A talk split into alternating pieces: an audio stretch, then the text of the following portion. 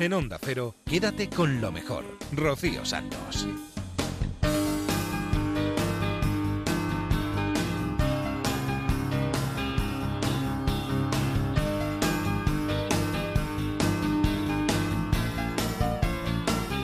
Muy buenas noches a todos, bienvenidos a Quédate con lo mejor, el programa resumen de Onda Cero. Vamos a escuchar en las próximas dos horas lo mejor y lo más granado que ha pasado por esta casa, por los micrófonos de Onda Cero en los últimos días. Nos iremos a la brújula, nos iremos a la Rosa de los Vientos, a más de uno, a Julia en la Onda y vamos a empezar por Te doy mi palabra.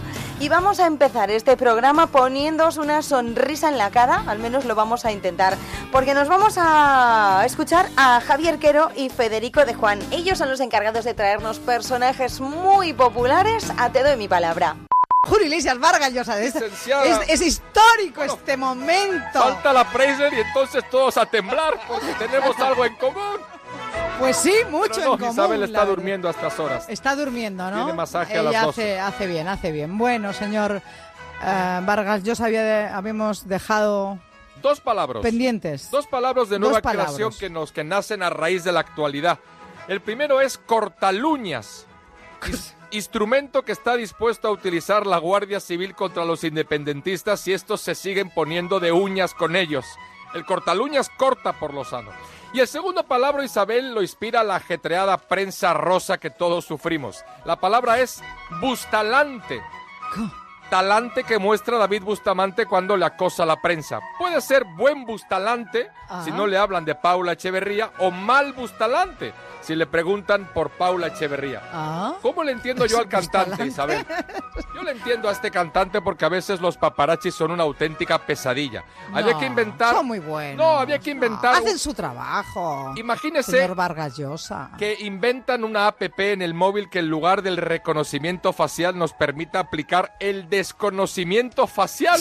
Así les despistamos. A mí me persiguen. Ayer salí a, a la cocina a tomarme un té. Había uno debajo de la nevera. Digo, ¿qué hace aquí? Quieren foto mía con Isabel, pero no la van a tener. Ya. Bueno, tenemos otras, las que pueden, las que pueden, eh, siempre son son eh, de, de interés para los paparazzi, señor Varga- Vargas Llosa, y la verdad es que le veo a usted cada día más guapo y más joven. ¿eh? Gracias, No, gracias. Tómate algo. No. Bueno, ¿saben que saben que ayer fue el día sin coches?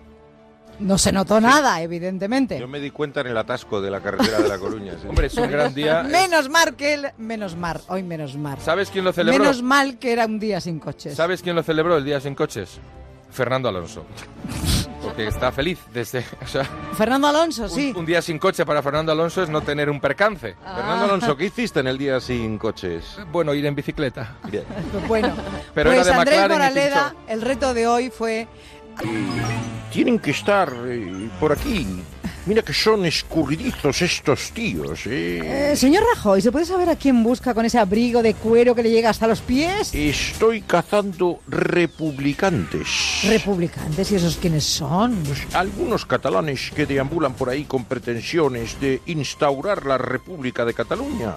Yo ya no soy Mariano Rajoy, ahora soy Blade Catalaner. Blade Catalaner. Una persecución de película a un proyecto independentista de ciencia ficción. Estoy igual de bueno que Ryan Gosling, ok, Isabel, ¿qué te parece? Bueno, ¿cómo te atreves, por favor, Ryan Gosling, que es maravilloso? Que ha venido con un jersey horrible a la rueda de prensa, Isabel, pero estaba divino, ciertamente. Bueno, y eh, Ramón... Así que, señor Trump, díganos por 25 misiles cada uno, motes que ponerle a Kim Jong-un, como por ejemplo, hombre cohete. Kim Jong-un 23, responda otra vez. hombre cohete. Eh, Cabezón nuclear. Eh, melón coreano. Caranchoa. ¿Anchoa? Leones, eh, lechón estreñido. ¿Son estreñido? Eh, hombre cohete. Eh, atención, ¿ha Hombre repetido? cohete. ¿No? ¿Ha repetido? Hombre cohete. Hombre cohete. Hombre cohete. Escuchemos la voz de los super tacañones. Mm, No podemos aceptar hombre cohete repetido porque además, señor Kim Jong-un y señor Trump, como sigan con el cohete, el planeta se va al garete. Quédate con lo mejor, con Rocío Santos.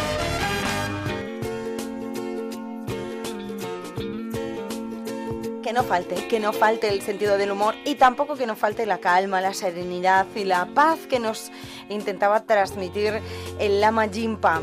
Con motivo de su fallecimiento el pasado mes de mayo, hemos querido rendirle un homenaje en Te doy mi palabra. Vamos a recordar a un hombre que también vivió de otra manera. El 14 de febrero de 2015 pudimos eh, charlar con él, escuchar sus eh, palabras. Me llegó a través de la noticia de su muerte hace poquito, eh, a través de mi página personal en Facebook. El Lama Jimpa falleció en el mes de mayo. Yo no lo había, no lo había sabido, bueno, hasta que me lo dijeron por, por Facebook. Estuvimos charlando con él en este programa. Se llamaba Borja de Arquer se hizo budista en el 77 y desde entonces se le conoce, se le ha conocido como el Lama Jimpa. Vamos a escuchar un breve resumen de, de aquella entrevista.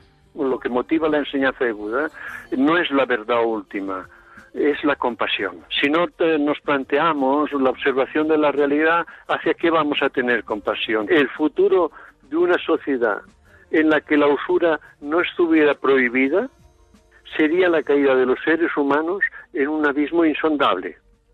Unos se perderían en la abundancia, mientras que los demás eh, parecerían, perecerían en la miseria. El 1% de la población mundial poseerá el 99% de los recursos del planeta, eh, en el que ahora mismo tres quintas partes de la población perecen de hambre, explotación, persecución, pobreza endémica, etcétera.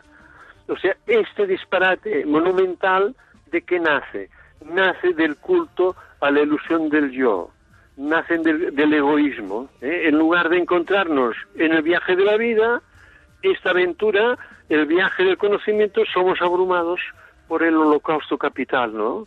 perpetrado por la codicia de este mono maquillado de inteligencia que hoy día representamos a los fanáticos del capital, cómo se han convertido en el cáncer global, la plaga bíblica del siglo XXI. ¿no? El hambre, el hambre mata cada día más de nueve veces las personas que murieron en las Torres Gemelas. Sabias palabras, ¿no?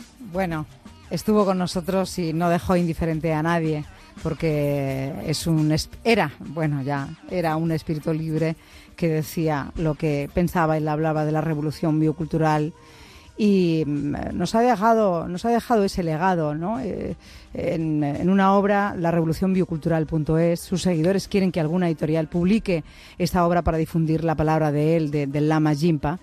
Oscar eh, Díaz, seguidor y colaborador del Lama, eh, en, el desarrollo de su actividad, eh, nos dejó también estas palabras. El Lama Jimpa es una persona con una trayectoria de, más de 30 años impartiendo enseñanzas de meditación en España y falleció hace unos meses a los 80 años de edad. Y entre otras cualidades conseguía que pusieras el foco en lo relevante para favorecer una profunda transformación personal. Si tuviera que definirle a través de una frase, podría decir que es un conductor de un viaje mágico cuya huella deja una senda que lleva al desarrollo personal. El Lama dejó una obra escrita eh, titulada La revolución biocultural.es y se trata de un alegato dedicado al ocaso de la humanidad llamada por el carnicera, haciendo alusión tanto al hecho de que la humanidad come carne como que tiene un punto cruel. Entonces él de alguna forma propone una vuelta a casa. Para plantear cómo afrontar esta situación, el Lama se apoya en referencias a la ecología, la biología, la ciencia, la historia y las tradiciones espirituales. Aporta la visión de que esto será posible solo en una sociedad de índole filiarcal, donde el peso recae en las nuevas generaciones. Se trata de una obra de gran valor para todos aquellos que puedan tener un punto de sintonía con la gran luz que desprende este legado del Lama Jimpa y por este motivo agradeceríamos enormemente que alguna editorial de relieve se animara a difundir el trabajo porque creemos que es de interés público. En este caso, eh, si hay alguna editorial interesada, solo tiene que contactar en el correo retirosmdt.gmail.com con Oscar y Pablo.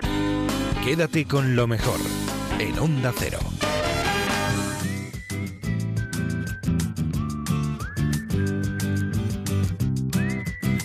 Imagino que sabréis lo que son los premios Ig Nobel. Son lo contrario a los Nobel. Son premios que se otorgan a los trabajos que parecen totalmente disparatados, pero que tienen también un punto de seriedad en el fondo. Nos lo cuenta Antonio Martínez Ron. Estamos prácticamente a una semana de que se conozcan los premios Nobel de este año y como es tradición se han anunciado ya los premios Ig Nobel, que es la antesala un poco de esta ceremonia en la que se premian los trabajos que parecen totalmente disparatados pero que tienen un punto de seriedad en el fondo. El lema de estos premios Ig Nobel es eh, primero reír para después pensar. Y este año, para que os hagáis una idea, pues se ha dado, por ejemplo, el premio Nobel de Ig Nobel, perdón, de, de anatomía a una investigación médica sobre por qué los hombres mayores tienen orejas grandes, que parece una intuición. Y digo, es verdad, mi abuelo tiene unos orejones gigantes, eh, eh, pero no había un estudio científico comprobando Por fin estadísticamente. hay un Por fin, estudio. por fin. Y es cierto, o sea, no es, un, no es una creencia, sino que estadísticamente los, eh, las personas mayores tienen orejas más grandes. No hay una explicación, no se da una explicación en el estudio, pero yo sospecho que será por el tipo de tejido, los, el colágeno que hay en las, el- el- y los cartílagos que hay en las orejas. Más que crece, que se va ensanchando. Descolgando. No, se va descolgando y uno termina teniendo un orejón increíble. Otros premios Ig Nobel, por ejemplo, se ha dado uno a un estudio en el que estudiaban si un gato puede ser sólido o líquido eh, y cogían gatos y los metían dentro de, de frascos y de ensaladeras. y No des ideas. No des ideas, sin por hacerles favor. daños, por supuesto, pero es verdad que el gato se adaptaba a las formas, al volumen donde, donde les metían. Otro impresionante es eh, el Premio Nobel de la Paz, que tampoco sé por qué le dan el Nobel de la Paz, es eh, el de un científico que ha estudiado si tocar un determinado un instrumento, una flauta aborigen australiana, le mejoraba su condición de Aborigen apnea. asturiana. Sí, sí, concretamente. Sí, sí. Eh, bueno, la, la flauta se llama el, digderidú. Es una cosa un poco ¿Qué así es lo que le exótica. mejoraba por tocarse el Eh, dicderidú? él roncaba menos por las noches con Ah, el, gracias a tocar la flauta. Y Ah, ¿Es, que- sí. es grande la flauta? Ya estáis Eh, buscando la, la- vosotros, ver, ¿no? Estamos buscando la flauta. es, es un flautín. Pero bueno, Sí, el tamaño, el Temas tamaño, menores. el tamaño para la apnea es importante. bueno, y por ejemplo, el de economía se le ha dado a, a otro investigador, a un grupo de investigadores que eh, eh, eh, hizo experimentos para ver si la gente estaba más dispuesta a apostar después de tener una experiencia en la que le subía la adrenalina, como era coger un cocodrilo en brazos. no me extraña, no me extraña. ¿Qué le pasaba? A ver. E- Efectivamente, la gente que eh, era al revés, la gente que cogía un cocodrilo en brazos, luego era eh, había cogido como miedo y ya aposta- no me digas. apo- apostaba no, menos. Apostaba menos. No me digas. Bueno, que son Que tonterías, que parecen tonterías, pero a veces en Tontería. alguno de estos Ig Nobel se toca una cosa que luego lleva a un gran descubrimiento. No, ya, sabemos, sabemos. ya hablamos, ¿no? De la serendipia, ¿no? Claro, En claro. su momento. Así se han descubierto tantas y tantas cosas. Every time I think of you, I get a shot right through into a bolt of blue. It's no problem of mine, but it's a problem I find. Living a life that I can't leave behind. There's no sense in telling me the wisdom of a fool won't set you free. But that's the way that it goes, and it's what nobody knows. And every day my confusion grows. Every time I see you falling, I get down on my knees and pray. I'm waiting for that final words that I can't say.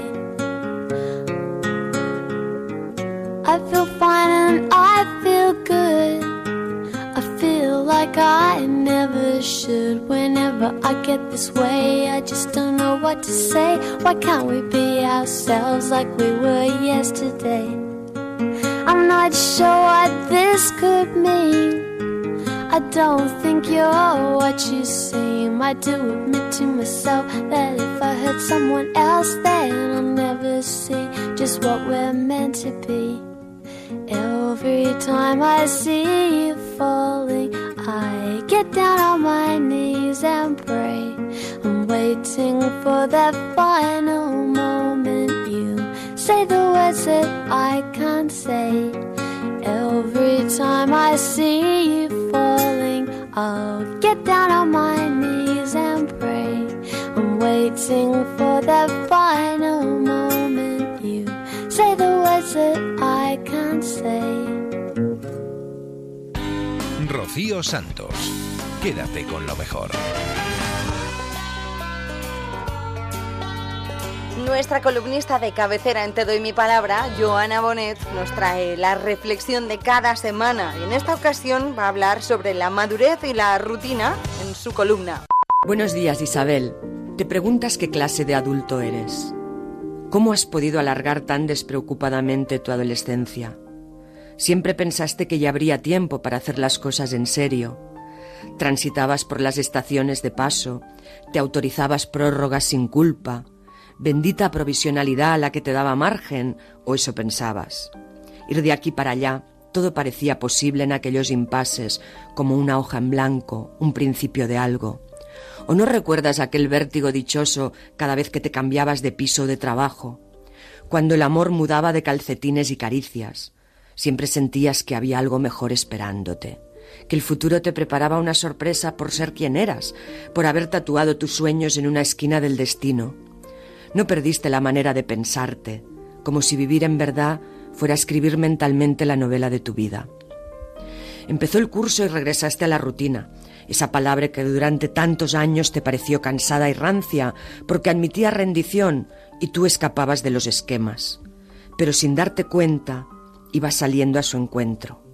Te acostumbraste al café con leche en vaso de cristal, a searte en el baño escuchando la radio, a dormir en el lado derecho de la cama, a decirle extrañamente a upa a tu hija cuando hacéis algún esfuerzo, la benévola sensación de la costumbre. Y ahora, eternos Peter Panes, advertimos que desde nuestras rutinas, deformadas por el roce, podremos volver a coger el hilo de los días. Le pediremos al otoño que aguante el tipo, que su luz sea más tenue, que nos permita mantener una media distancia con lo urgentísimo para hoy, y que barra esos sorbos de insatisfacción que nos avinagran. Ahora ya somos capaces de reconocer que las rutinas nos protegen, que son una ventana en la ciudad dormida, un espejo de lo que somos, incluso de aquello que ya no seremos. Pero aún y así, al abrir las cortinas del día, sentimos un breve escalofrío. La vida derrocha vida y tenemos que alcanzar a besarla. Quédate con lo mejor en Onda Cero. El 24 de octubre de 1957, exactamente hace 60 años, fue el día en el que se inauguró el Camp Nou, el estadio de fútbol de Barcelona. Recordamos en la memoria de los sonidos cómo fue ese día. En Te doy mi palabra. Barcelona de 1957. ¿Se acuerdan? Inauguración del Camp Nou. Franco no fue, por cierto. En su representación estuvo el ministro José Solís Ruiz.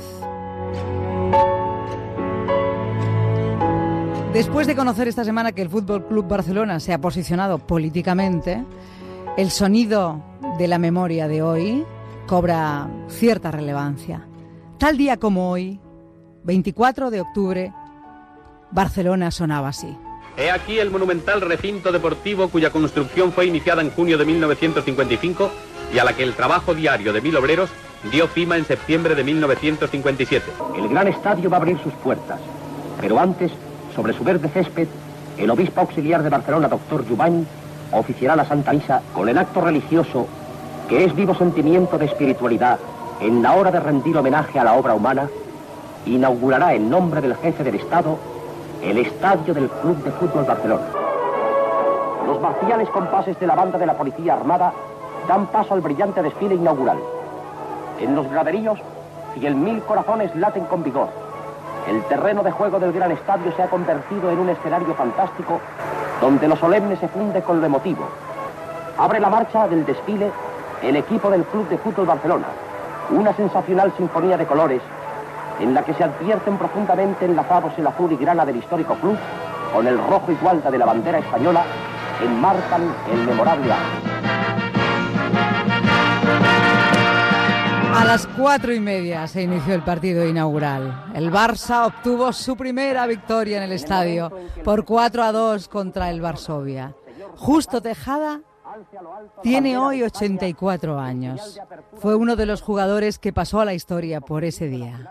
Caray, han pasado 60 años. Bueno, has de contar que después de tantos años eh, la memoria falla un poquito, pero en fin, en las cosas alegres y bonitas como fue en, aquella época la inauguración del nuevo estadio, pues los recuerdos son felices e inolvidables. El primer gol lo, lo marcó Elogio Martínez, que le di el pase yo, y el segundo lo, lo, marqué yo, el segundo gol del estadio lo marqué yo, contra los polacos, el equipo polaco.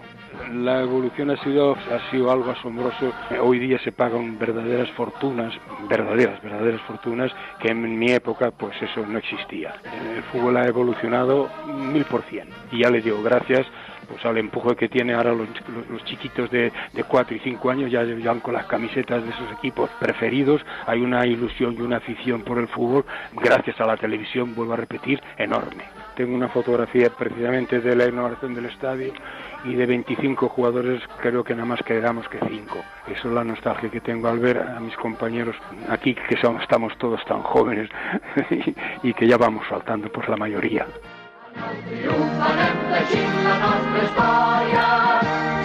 Francés eh, Pulido tenía 24 años, era uno de los socios aficionados. Años más tarde fue parte de la junta directiva durante 24 años.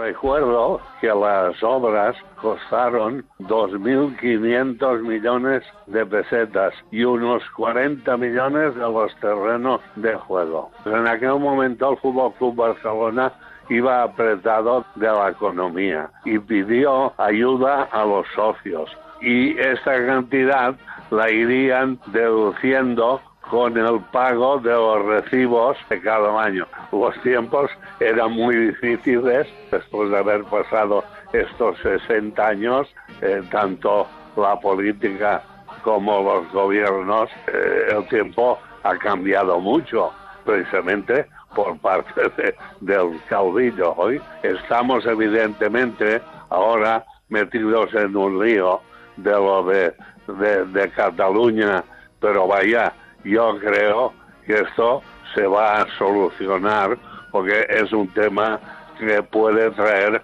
consecuencias graves. Fútbol Club Barcelona no lo debían de haber hecho porque el presidente no tiene autorización de los socios para hacer las declaraciones que ha hecho, no las tiene.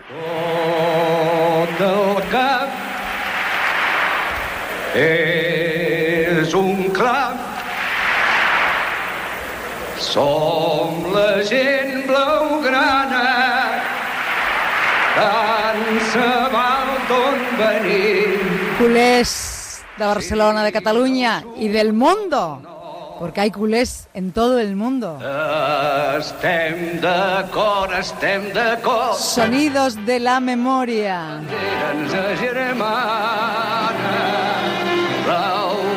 24 de octubre de 1957, 90.000 espectadores que llenaban las gradas del Camp Nou con peñas, federaciones. Barça, felicitat. Quédate con lo mejor, con Rocío Santos.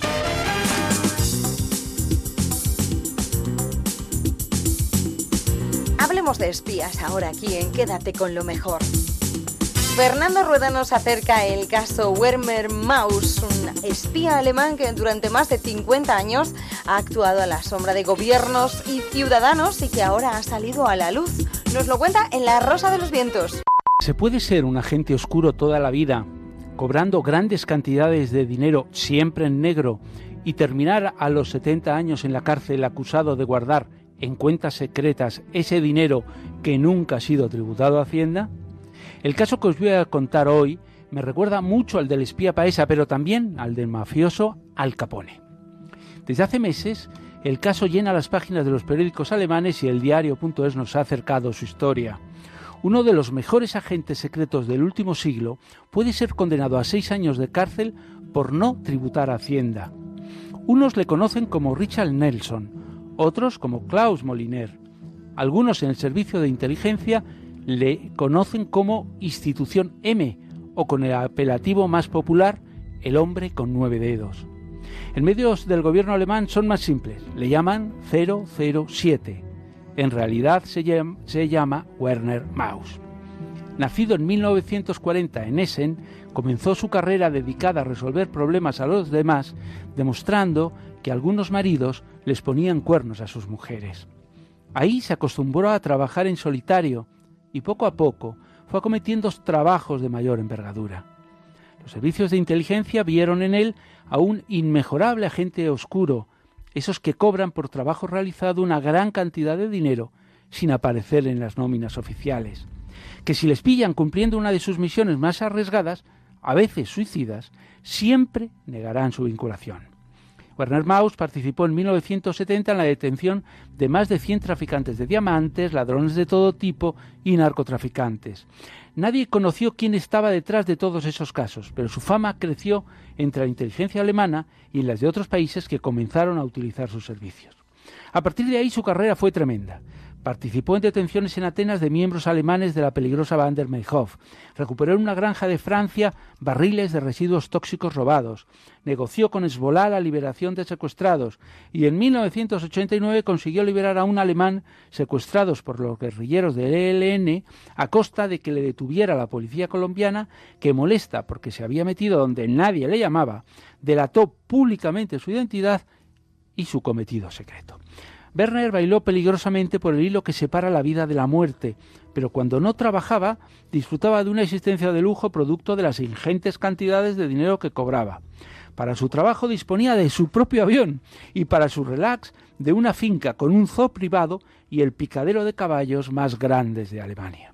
A los 77 años seguiría disfrutando de esa vida de lujo si no hubiera sido porque su nombre apareció en una lista de usuarios de un banco de Luxemburgo y en los papeles de Panamá.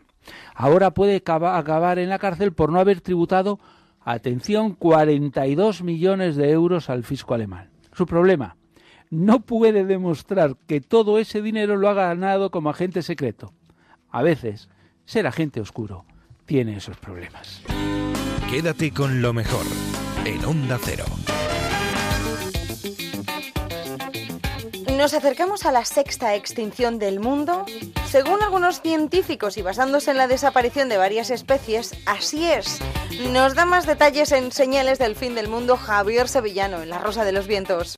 Muchos científicos dicen que ya estamos en, en, en, eh, en los comienzos de esta sexta extinción. ¿Y en qué se basan ellos? Bueno, pues eh, se basan primero en, en la tasa de... Eh, de extinción de determinadas de, de, las especies en general no eh, sabemos que hay especies que cada vez eh, se están extinguiendo. Eh, lo que está claro que la historia del planeta es un, una historia de cambio. Siempre ha habido estas extinciones masivas en las que han desaparecido unas especies para que otras se beneficiaran por así decirlo para que otras surgieran para que algunas se hicieran llegaran casi al borde de la extinción y se hicieran más fuerte y pudieran aclimatarse a las nuevas condiciones que tenía el planeta en esos momentos. Y eso es la historia de, de, del planeta y de todos los que estamos eh, aquí en el planeta. En este caso, siempre ha estado eh, todos estos fenómenos, mmm, los expertos dicen que no es no ha sido en ninguna de estas extinciones un solo fenómeno el que eh, ha eh, ocasionado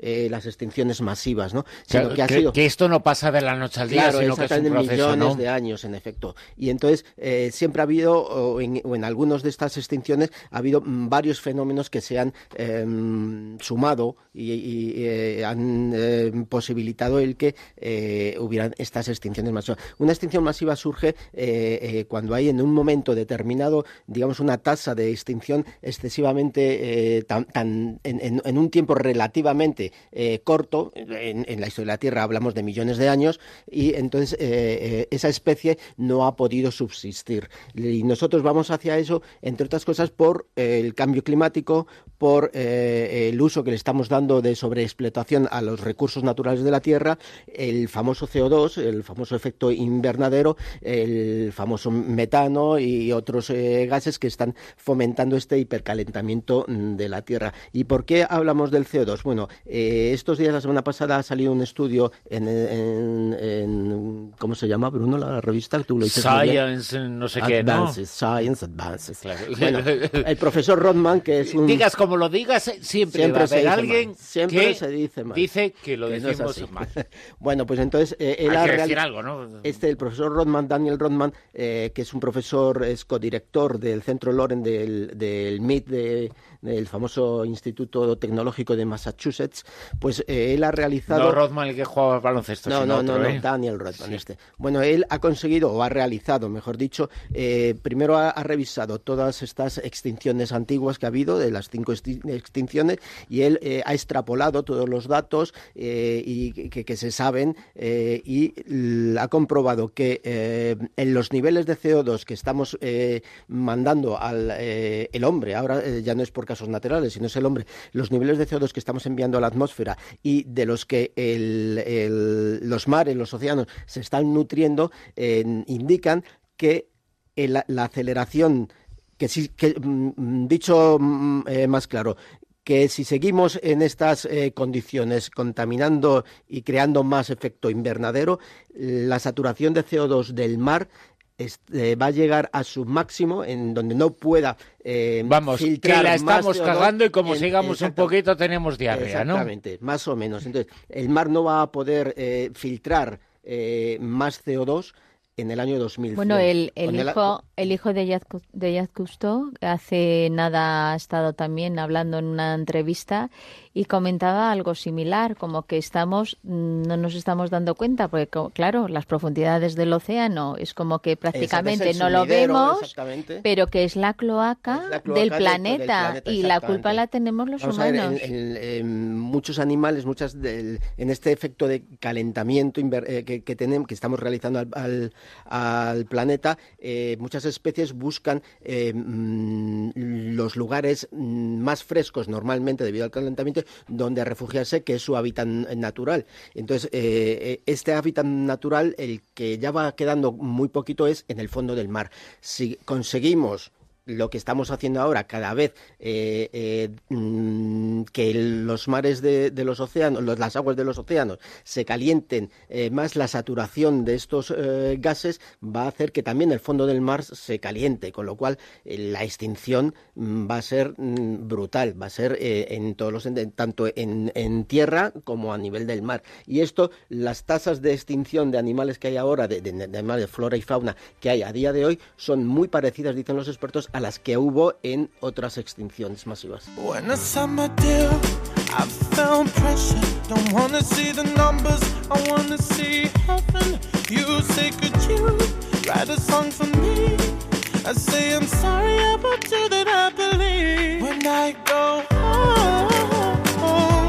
I tend to close the door. I never want to know. You see I don't have. I do it for I do it for the love I don't have. I do it for I do it for the love. I do it for the love I do it for the love Please don't get me wrong. I wanna keep it moving. I know what that please can you make this work for me? Cause I'm not a puppet, I will work against your strings when I go home. I tend to close the door. I never want to know. So sing with me, can't you see? I don't have.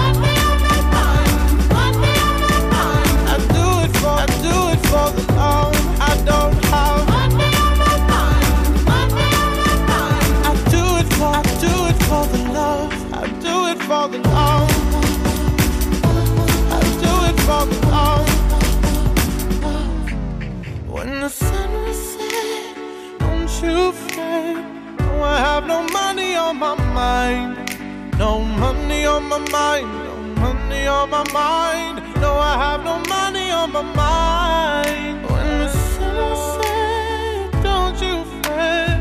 No, I have no money on my mind. No money on my mind. No money on my mind. No, I have no money on my mind. Just love.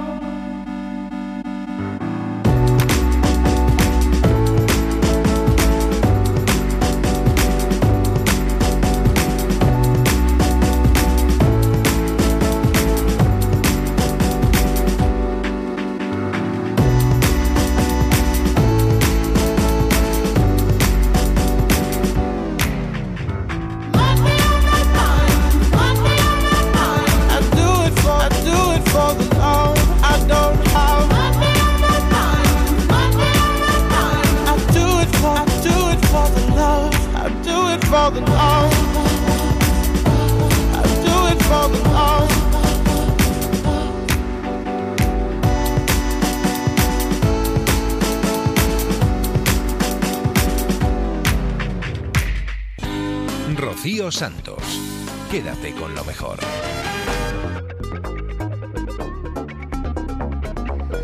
Atentos a la sección que tiene David Robles en la brújula que se llama What's Cooking, que nos trae siempre todas las innovaciones tecnológicas que nos afectan en el día a día.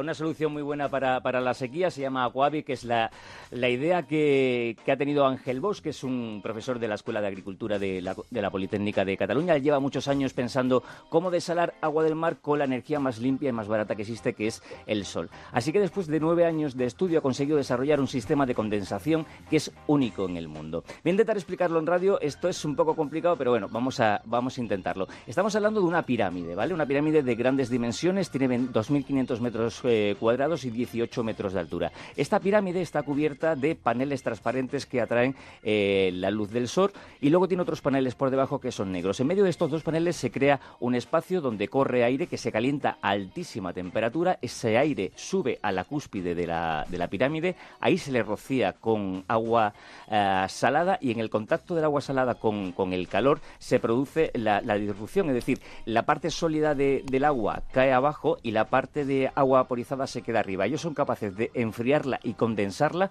con agua absolutamente limpia y condensarla y almacenarla en el subsuelo de, de la pirámide. Y la pregunta del millón, ¿cuánta agua es capaz esta pirámide de almacenar? Pues nos lo cuenta Ángel. Nosotros eh, lo tenemos evaluado esto alrededor de 20.000 metros cúbicos al año. Y lo digo al año porque, claro, trabaja mucho mejor y produce mucho más alrededor del solsticio de verano, que es cuando el sol incide con más, con más perpendicularidad. Y entonces tiene la bondad de que produce más cuando más falta hace el agua. Y además incluso produce más allí donde más falta hace el agua, en el sentido de que se ajusta como una llave a una cerradura a las necesidades. Es decir, funciona mejor en las zonas de, de sequía y donde hace eh, mucho calor. Para que os, hagáis una idea, 20.000 metros cúbicos de agua daría de beber a 25.000 personas durante un año o podría regar una hectárea y media de, de área de cultivo.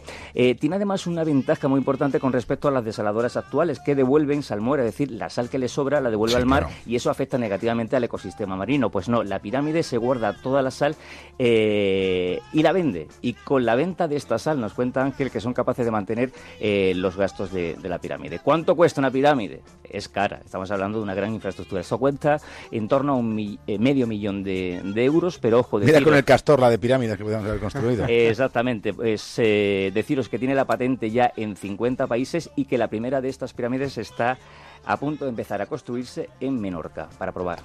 Anda. ¿Y con qué seguimos?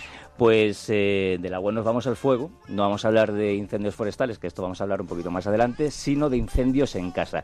¿Por qué? Porque voy a contar la historia de un grupo de bomberos de Madrid que después de ver eh, muchos siniestros se han dado cuenta que en las casas españolas, pues hijo, tenemos las mejores televisiones, tenemos las mejores neveras, pero no tenemos detectores de humo. ¿Y por qué? Pues básicamente porque la ley no lo obliga. Y aquellos que los tienen nos cuentan que son detectores que fallan mucho y que encima son carísimos. Entonces ellos que han decidido pues construir Un detector. el suyo propio, que le han, dete- eh, le han llamado Detector Madrid, que en su abreviatura es DTM. ¿Y qué tiene de novedad este detector con respecto a lo que hay en el mercado? Pues dos novedades. La primera que es un detector doble y que se coloca en el dintel de la puerta, de tal manera que queda un detector por cada parte de la puerta y que detecta un incendio en cualquier parte de, de- de las do- de las dos partes de la puerta, aunque esa puerta esté cerrada, y en segundo lugar que no está en el techo porque vais a flipar, pero es que muchos detectores de humo fallan en el momento que hay un incendio porque se estropean con, con el humo precisamente cuando tiene que sonar la alarma de que hay humo. Esto ocurre con mucha frecuencia y entonces estos detectores que no están en, en- en el techo sino que están en, en la puerta pues no le pasa esto.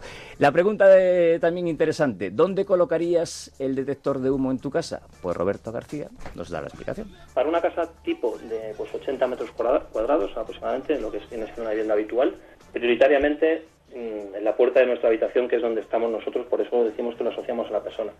Lógicamente, el tener, por ejemplo, uno ubicado también en la puerta del salón, que nos va a cubrir también esa parte cercana a la cocina y el interior del salón, pues estamos hablando de que con nuestro desarrollo y nuestra configuración tenemos cuatro detectores, es más que suficiente para tener eh, cubierto ese riesgo en una casa. ¿Cuánto sale? Ahí vamos, ahí vamos. ¿Cuánto vale el detector? Pues no es nada caro. Vale 70 euros, que para hablar de la seguridad de tu casa no es un precio alto. Y encima están intentando hablar con productores y fabricantes para hacerlo a gran escala y bajar aún más el precio. Y deciros que este detector es tan sensible que es capaz de detectar o de encenderse eh, la alarma con un 5% de opacidad, es decir, un 5% de humo en casa. Muy interesante. Para ponerse en contacto con el West Cooking, arroba OCR en el Twitter y emprendedores arroba onda cero punto es en el correo electrónico para todo lo que nos queráis contar. Quédate con lo mejor, con Rocío Santos.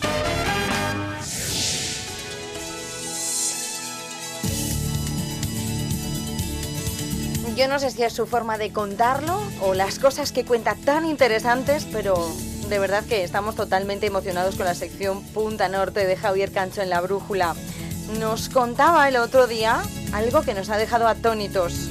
Es la manipulación que viene. El futuro de la manipulación no tiene límite. En el futuro que se acerca, los titulares podrían no ser lo único falso de algunas noticias.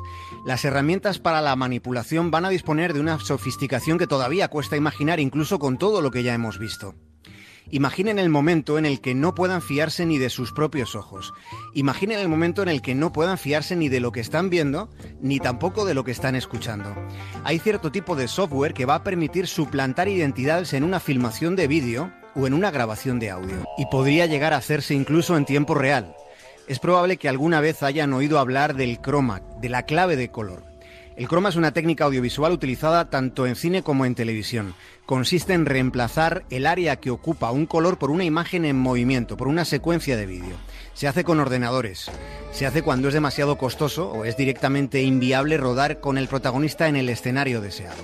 La suplantación de lugares se lleva haciendo desde hace años. Pero de lo que esta noche estamos hablando es de la suplantación de personas con el consiguiente recorrido que para la manipulación podría suponer esta técnica. Hay sistemas que van a permitir manipular en vídeo las expresiones faciales de alguien para que concuerden con las de otra persona que ha sido monitorizada por una cámara con sensor de profundidad. El resultado es inquietantemente realista. En los medios de comunicación serios van a ser necesarios más pronto que tarde los departamentos de verificación. En una imagen en movimiento se podrán eliminar arrugas, añadir una sonrisa, restar años o incluso directamente cambiar el rostro o la figura. Y lo mismo que se hace con la imagen, se puede hacer con la voz. Dentro de no mucho tiempo podría suceder que haya medios de comunicación a los que les lleguen sonidos atribuidos a alguien, a una personalidad relevante en ese momento. Podría ocurrir que al escuchar esa voz, nuestros sentidos nos digan que la voz pertenece a ese protagonista. Y podría suceder que en realidad se trata de una suplantación. Los algoritmos de inteligencia artificial más avanzados pueden usarse para producir contenidos de diseño. Las herramientas de hardware o de software para imagen y para sonido son cada vez más potentes, están cada vez más evolucionadas. Esta nueva realidad podría comportar cambios incluso en los códigos penales de muchos países, en los que la voz o el vídeo se toman ahora mismo como prueba en el transcurso de un juicio. 24 de enero del año 2013, el diario El País publicaba una información bajo el siguiente epígrafe. La foto que el país nunca debió publicar. Este periódico pedía de ese modo disculpas por haber publicado en primera página una foto falsa de Hugo Chávez. La imagen no era de Chávez. Se había hecho esa fotografía cinco años antes de ese supuesto momento y se le había hecho a un paciente sin relación alguna con Chávez más allá de su enorme parecido. En aquella petición de disculpas, el país explicaba que desde hacía años trabajaba con la agencia gráfica G3 Online, que representaba aquí en España a otras 60 agencias internacionales. Esa agencia ofreció la imagen de un Chávez moribundo en una camilla. Lo hizo por los conductos habituales. Al serle requerida información sobre el origen de esa foto tan llamativa, las circunstancias de la misma fueron reseñadas. La agencia lo que dijo es que procedía de una enfermera cubana. La agencia trasladó al periódico su confianza en el origen de la instantánea y el periódico la publicó en primera página. Hubo una cadena de errores por una suplantación de identidad. El riesgo siempre ha existido. Lo que ahora van a cambiar, lo que están cambiando son los medios. El engaño va a resultar todavía más verosímil, va a ser mucho más difícil de detectar. En los días que están por venir, la realidad, lo que consideramos real, podría ser hackeado. Fijémonos en algo que sucedió hace poco recientemente en el tranquilo condado de Monmouth, en Nueva Jersey. Allí algunos de los que caminaban por la calle repararon con alguna sorpresa en que había un coche que se conducía solo. No todos hemos visto coches moviéndose sin pilotaje humano, pero sabemos que Google, Tesla, General Motors y otras compañías ya tienen modelos en funcionamiento. Pero el vehículo del que les estamos hablando tiene una particularidad añadida que nos llama la atención esta noche. Ese coche no seguía las indicaciones pautadas por un ingeniero. Ese vehículo trazaba su rumbo en función de algoritmos, de un algoritmo que, ¿cómo, cómo decirlo?, había aprendido a conducir por sí mismo después de la observación de una observación mediante sensores de un conductor de carne y hueso.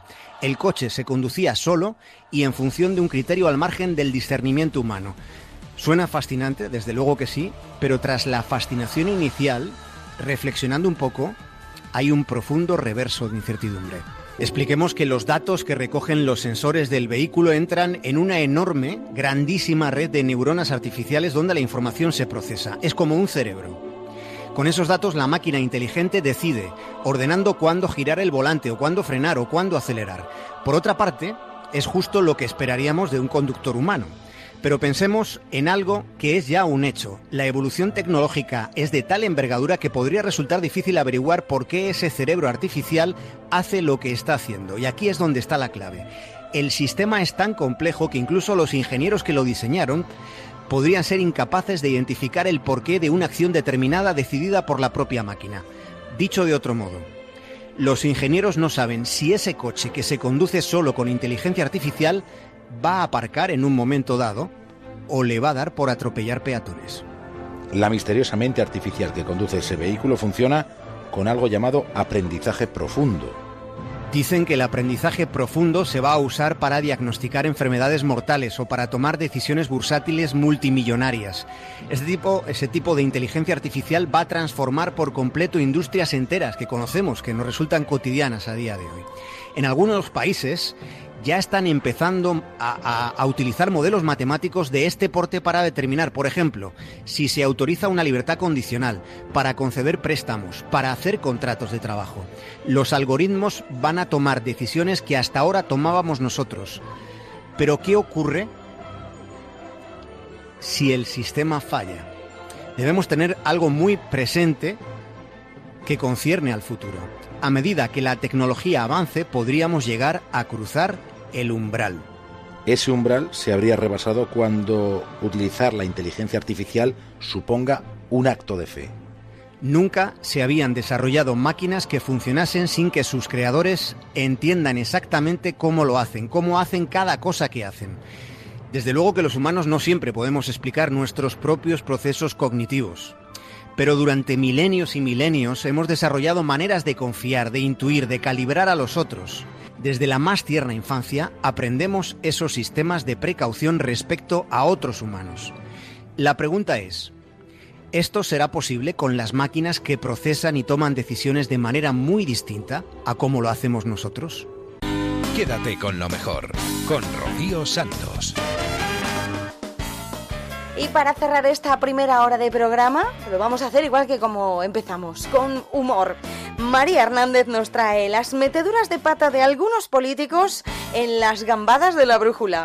Yo creo que tú piensas que íbamos a estar a resguardo de este folletín catalán, pero sí.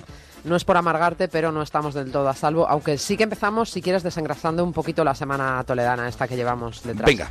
Vamos a empezar con el colmo de la incongruencia, con la extravagancia política del día, del día sin coches en Madrid, que constatamos no sirve para casi nada o directamente para nada. He aquí que la mayor defensora de una ciudad sin humos, una ciudad ecológica, sin coches, limpia, la alcaldesa que hizo, ¿os acordáis?, el simulacro de coches pares e impares, esa misma Manuela Carmena, pues hoy ha olvidado su iniciativa y ha usado el coche privado. Y ahora mismo voy a coger el autobús porque he ido al ayuntamiento del metro como siempre, pero después no me he acordado y he cogido el coche para venir hasta aquí. Lo siento, he metido ahí la pata, entonces ahora mismo voy a intentar rectificarlo y me voy en el autobús. Claro, sí, sí, vamos a ver. Si ella, la figura política, lo puede rectificar yéndose en el autobús, pero el coche se tiene que ir de donde estaba aparcado. También va a ponerse en movimiento el coche. Lo que no tiene perdón es, es, es su equipo no haber dicho, hombre, día 22, agenda, día sin coches. Pues, ¿quién coge el coche? Sí, nadie, nadie la, nadie la ha avisado. Bueno, sin ánimo de comparar, lo más triste también es que nadie le diga a Donald Trump que se informe mejor antes de inventarse países. Sabéis que es muy dado el presidente norteamericano a la invención, eso es verdad. Incluso se inventó una vez un atentado en Suecia.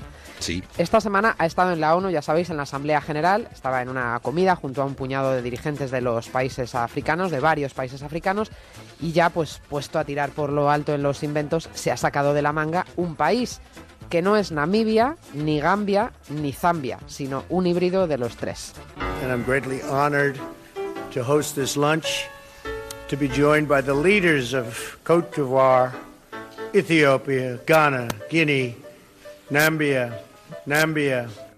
Nambia's health system is increasingly Nambia. Nambia, y me imagino yo a los presidentes de Gambia, de Diciendo, "Seré yo", sé que dice Zambia, Trump. adivinando a quién de los tres estaba refiriendo Trump. Bueno, Donald Trump, al que por cierto la compañía Netflix no tiene excesivo aprecio, de lo que podemos deducir que lo más probable es que Donald Trump haya celebrado esta semana el patinazo de Netflix. Patinazo que a simple vista no se ve, pero que la mirada escrutadora y vigilante de una madre ha localizado. No, no sé de qué me estás hablando. Ya, supongo. Bueno, ahora te lo explico, a ver si sabes qué es esto. Seguramente no te puedes imaginar que tú algún día también fuiste un huevo, ¿verdad? ¡Oh, Maya! ¿Dónde se ha metido esa pequeña? ¿Tú te llamas Willy? Es un episodio de la abeja Llamamos a maya. Parisi otra vez.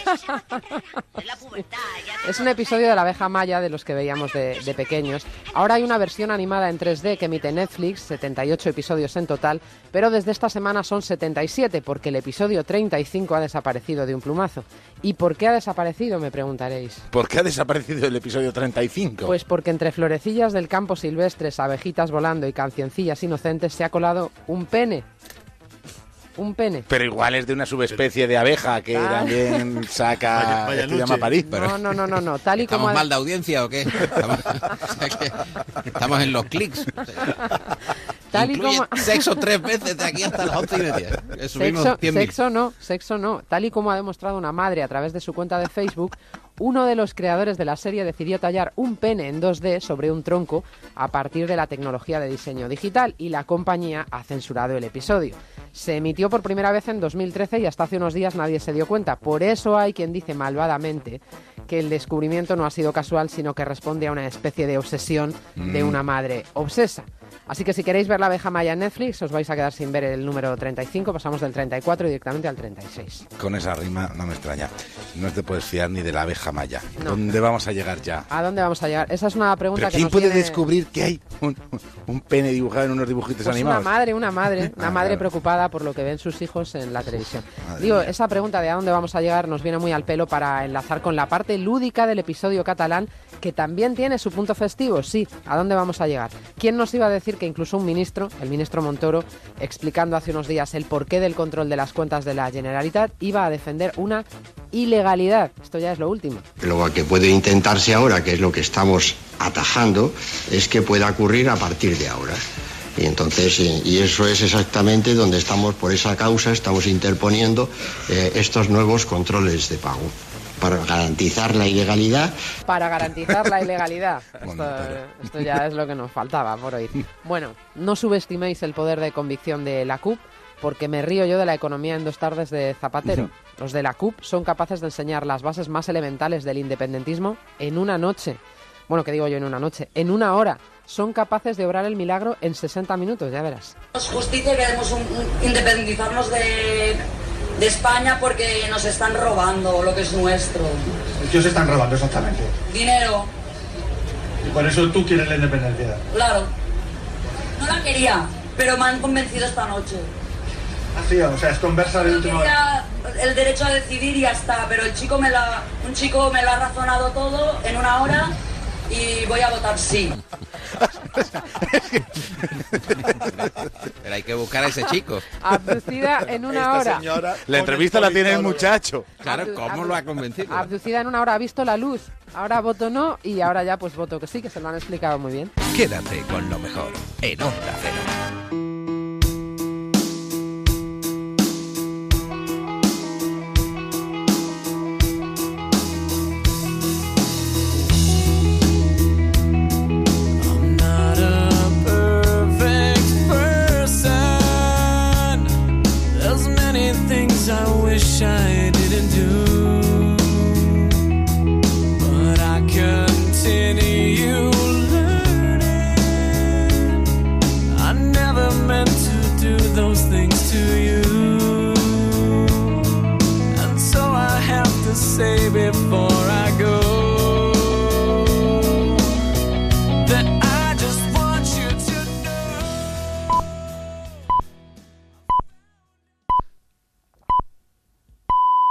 Son las 5 de la mañana, las 4 en la comunidad canaria.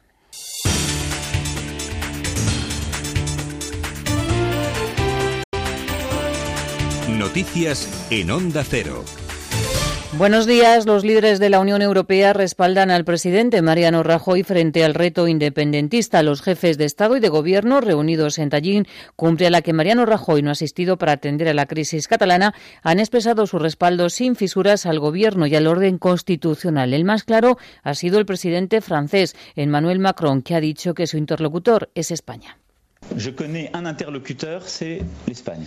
Conozco un solo interlocutor, es España un interlocutor que se sienta en la mesa del Consejo, Mariano Rajoy. Sé que gestiona lo mejor posible este asunto, no tengo que darle consejos.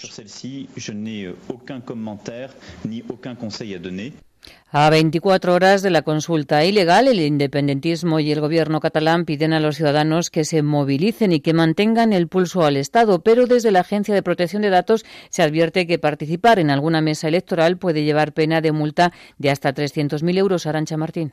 Manejar datos del llamado censo electoral catalán como supuesto miembro de una supuesta mesa electoral es una infracción que puede ser multada con hasta 300.000 euros. Lo advierte la Agencia de Protección de Datos. Ante las consultas explica que ha recibido de ciudadanos a los que les han dicho que han sido designados para las mesas electorales. Pues bien, no hay miembros de mesas electorales, recuerda la agencia, porque no hay mesas electorales, puesto que no se han llegado a formar válidamente o han sido revocadas. La ley del referéndum fue suspendida por el Constitucional y los miembros de la Sindicatura Electoral Catalana, la Junta Electoral, renunciaron a sus cargos, dejando previamente sin efecto sus resoluciones y acuerdos anteriores, como pudo ser la constitución de las mesas. De tal manera que quien se ponga en una mesa manejando ese censo que incluye a unos 5 millones y medio de personas que están protegidas por la ley de datos, lo hace en su nombre y es, por tanto, el responsable de violar la ley de protección de datos, que prevé por ello sanciones que van de los 40.000 a los 300.000 euros. El gobierno catalán pretende utilizar más de 2.000 colegios electorales, pero los mozos de escuadra tienen que garantizar que los centros estén precintados. Desde ayer, padres y alumnos mantienen un encierro en dos centros educativos con la intención de mantener el encierro hasta mañana. El líder de Ciudadanos, Albert Rivera, ha criticado al gobierno de Puigdemont de utilizar a los niños como escudos humanos y ha calificado la consulta de referéndum cacique. Nosotros no utilizamos ni la coacción ni la amenaza, utilizamos los votos. Y cuando convoquen elecciones autonómicas, cuando les dé la gana, cuando dejen de tener miedo a la democracia y dejen de montar referéndums caciques, porque referéndums ha habido muchos regímenes que no eran democráticos. Franco también hacía referéndums y Fidel Castro y el señor Hugo Chávez, pero no son demócratas, nosotros sí. La Guardia Civil, y cambiamos de asunto, mantiene abierta la operación por tráfico ilícito de medicamentos, la operación Pangea. En colaboración con la Interpol, los agentes han detenido a 60 personas y han intervenido más de 4 millones de medicamentos ilegales o falsificados. Belén Gómez del Pino. La operación de la Guardia Civil suma 23 actuaciones, 20 de las cuales siguen abiertas, por lo que no se descarta que aumente la cifra de 62 detenidos. Las inspecciones se han llevado a cabo en los principales puertos y aeropuertos españoles, pero también en establecimientos como herbolarios, gimnasios, sepsops o parafarmacias. También se han intervenido 88 direcciones de páginas web, 38 de ellas con dominio español. Entre los 4 millones y medio de dosis incautadas hay sobre todo anabolizantes, pero también potenciadores de la función sexual, adelgazantes, psicoestimulantes, analgésicos, antibióticos y suplementos o complementos vitamínicos. Como en operaciones anteriores de la macrooperación Pangea, la mayoría de los envíos procedían de Asia, sobre todo de China e India, aunque se han detectado también suministros de Tailandia, República Dominicana, Argentina, Andorra, Panamá, Argelia y Turquía. La jornada de liga arranca a la una de la tarde con el encuentro entre el Deportivo Getafe. Por la tarde también se juegan el Sevilla, Málaga, el Levante a la vez y el Leganés Atlético de Madrid. Además, en fútbol, el Real Madrid ha renovado a Marcos Asensio hasta el año 2023 con una cláusula de 700 millones. Asensio se convierte así en un jugador galáctico que llegó a la Casa Blanca por 3 millones y medio de euros. El jugador sabe que en el Madrid hay compañeros que tienen más galones y él va poco a poco. Yo me siento eh, importante. Eh, la verdad es que, que, ahora mismo estoy en, un buen momento y siempre que, me dé minutos eh, el entrenador siempre los intentaré aprovechar para, para siempre poder tener más minutos que, los que he tenido hasta ahora. Que hay otros jugadores con, con, más galones, yo tengo que ir poco a poco, soy joven, así que yo soy muy feliz aquí y quiero ir año a año y, paso a paso. Más noticias en Onda Cero cuando sean las 6 de la mañana y en ondacero.es. Síguenos por internet en ondacero.es.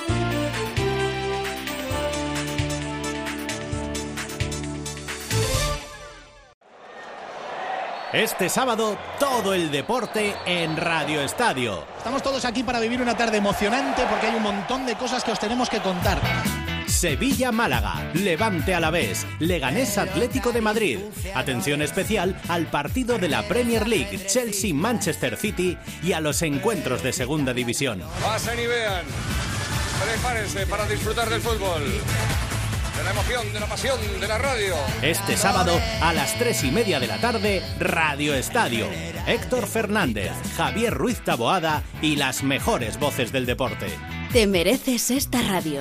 Onda Cero, tu radio.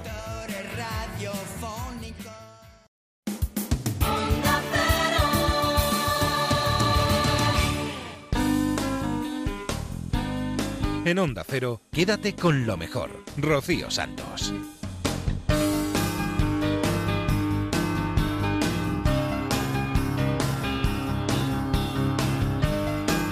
Aquí estamos de vuelta. El equipo de Quédate con lo mejor regresa en esta segunda hora para seguir escuchando lo mejor que ha sucedido en esta casa en los últimos días. Una de las mejores cosas que han sucedido en los últimos días yo creo que ha sido la entrevista que tuvimos por teléfono con Mayra Gómez Kemp. Estuvimos eh, charlando con ella porque Juan Ramón Lucas se le ocurrió preguntarle a los oyentes acerca de los concursos, cuáles son los que más le gustaban, los que menos, si había participado en alguno y por supuesto tuvimos que charlar con ella. Es un referente de la televisión, un referente de la historia de este país. Eh, Mayra Gómez, muy buenos días. Hola, buenos días. Os estoy escuchando y sabéis ¿Y más que yo. No, ¿Qué sientes- ¿Qué sientes al escuchar esto, Mayra? Ay, me lo trae a, a un tiempo eh, no mejor, pero sí más divertido. La presión era distinta hoy en día, eh, no se medían las audiencias, se medían eh, niveles de aceptación, que esa Sí. nunca la entendí. Pero, pero bueno, era, era otro mundo, era otra, otra España. Eh, Mayra, quiero que escuches algo que ha quedado, eh, nos ha quedado a todos como, eh, mm, digamos, como un dicho, que por lo menos en radio eh, em, escuchamos muchas veces y no solo en radio. Ya. A los jugadores que suelen cometer muchas faltas, el público les abuchea y el árbitro les enseña en castigo una tarjeta roja. Y hasta ahí puedo leer. No hay sonido más alegre y brillante que el del silbato de un árbitro al finalizar un buen partido. Y hasta ahí puedo leer. Pero hablando del cóctel 1, 2, 3, ¿hasta ahí puedo leer? A ver, Mayra, hasta ahí, ¿de dónde sale eso? Vamos ¿Cómo a ver, eh, en, en mis casos, yo no sé de, de Kiko Ledgar, que fue antes que yo.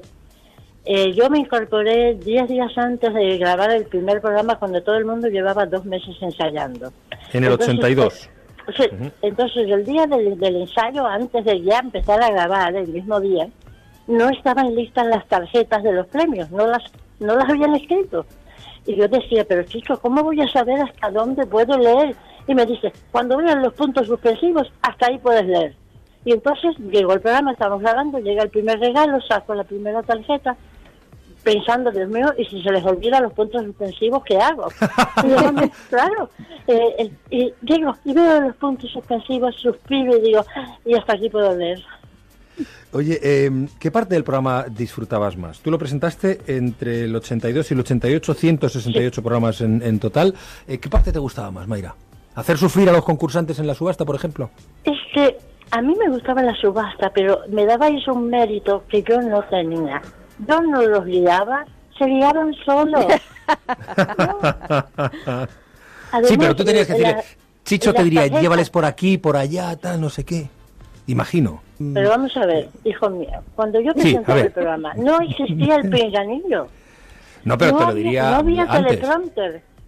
Es o sea, que no tenías comunicación con él, claro, claro. no, sí. No, él estaba afuera en un camión y yo Mm. estaba detrás de la mesa y, y no había manera. Una vez que yo empezaba, lo que yo decía quedaba listo. Esa era la gran responsabilidad que tenía. Lo, lo único que Chico y yo pactábamos, y eso iba a notario, primero el orden de los regalos nunca se modificó, iba a notario, el orden en que Mm. salían.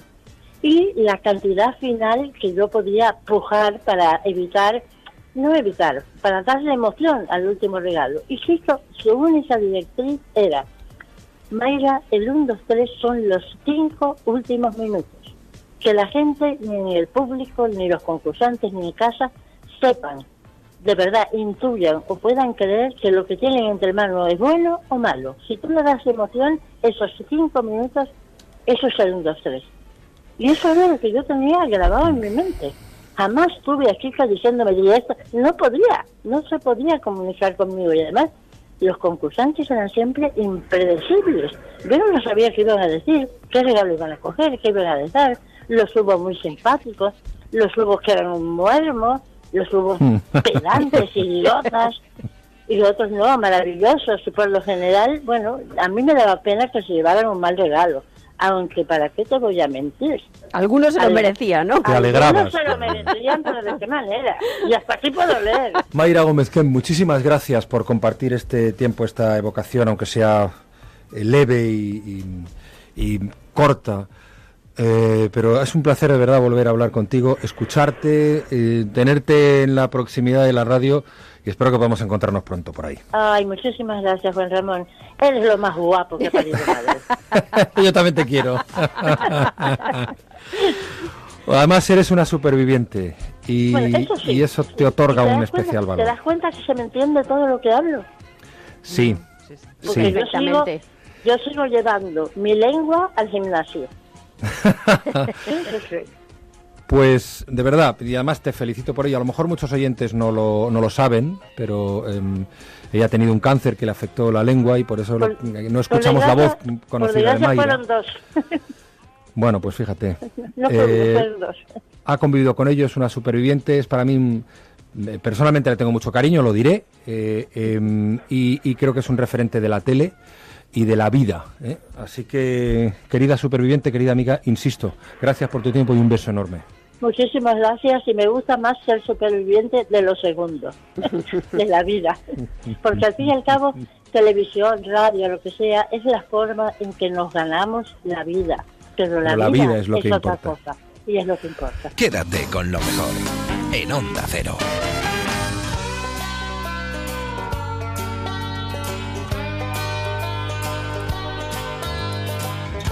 Entrañable donde las haya, ¿verdad que sí? Seguimos en más de uno y seguimos con grandes personajes que han pasado por los micrófonos esta semana, como el inconfundible Pepe Sacristán. El miércoles pasado, esta casa, Antena 3, estrenaba una nueva serie que se llama Tiempos de Guerra, con muchísimo éxito, por cierto. Y estuvo él, José Sacristán, para hablarnos de su personaje y de cómo es la serie. Bueno, pues él es el teniente coronel que se encuentra nuestra Alicia Borrachero, que es eh, Carmen de Angolete, la duquesa de la Victoria, quien manda a la reina allí después del desastre anual, eh, que es uno de los episodios más vergonzosos y violentos de la historia de España.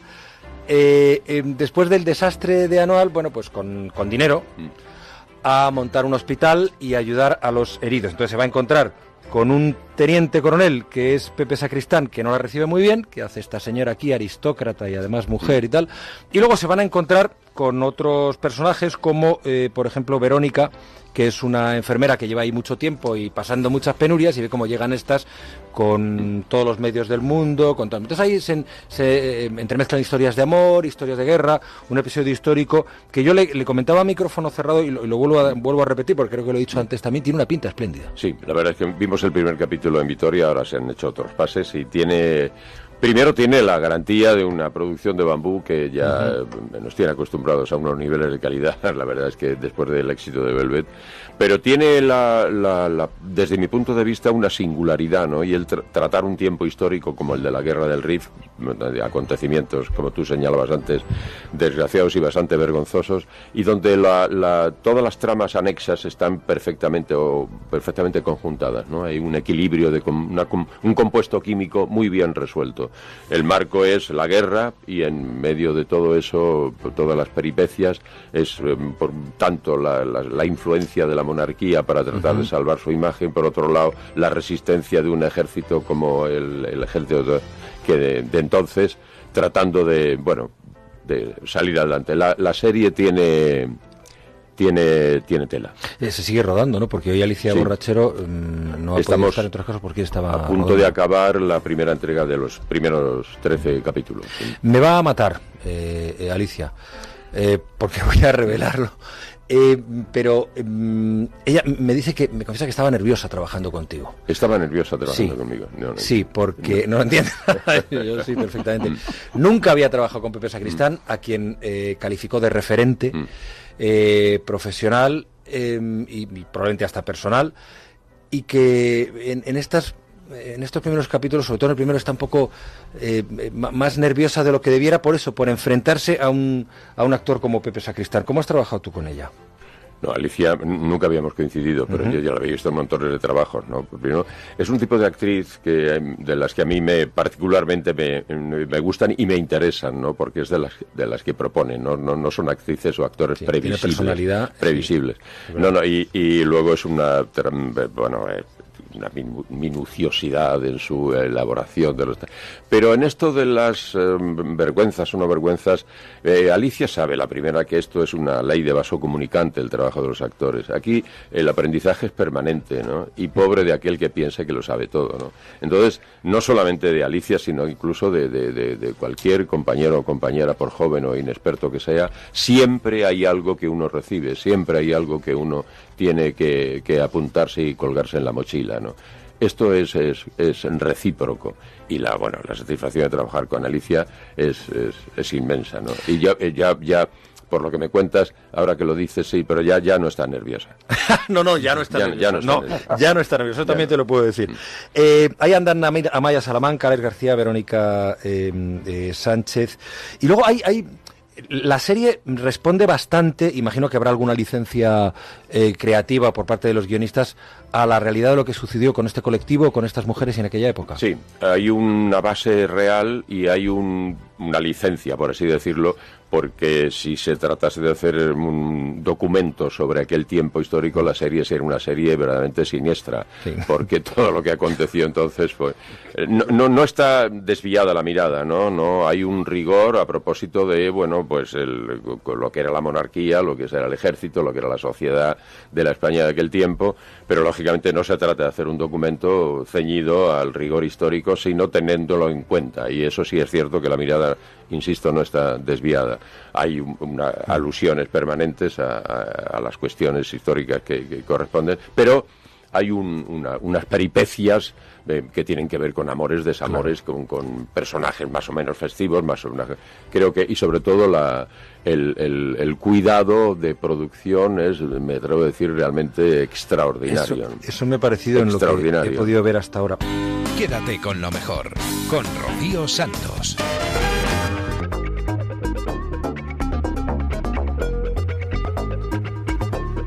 Personajes entrañables, actores de renombre, de mucho renombre, como José Sacristán, y muchas cosas curiosas que pasan por las mañanas en Onda Cero, en más de uno.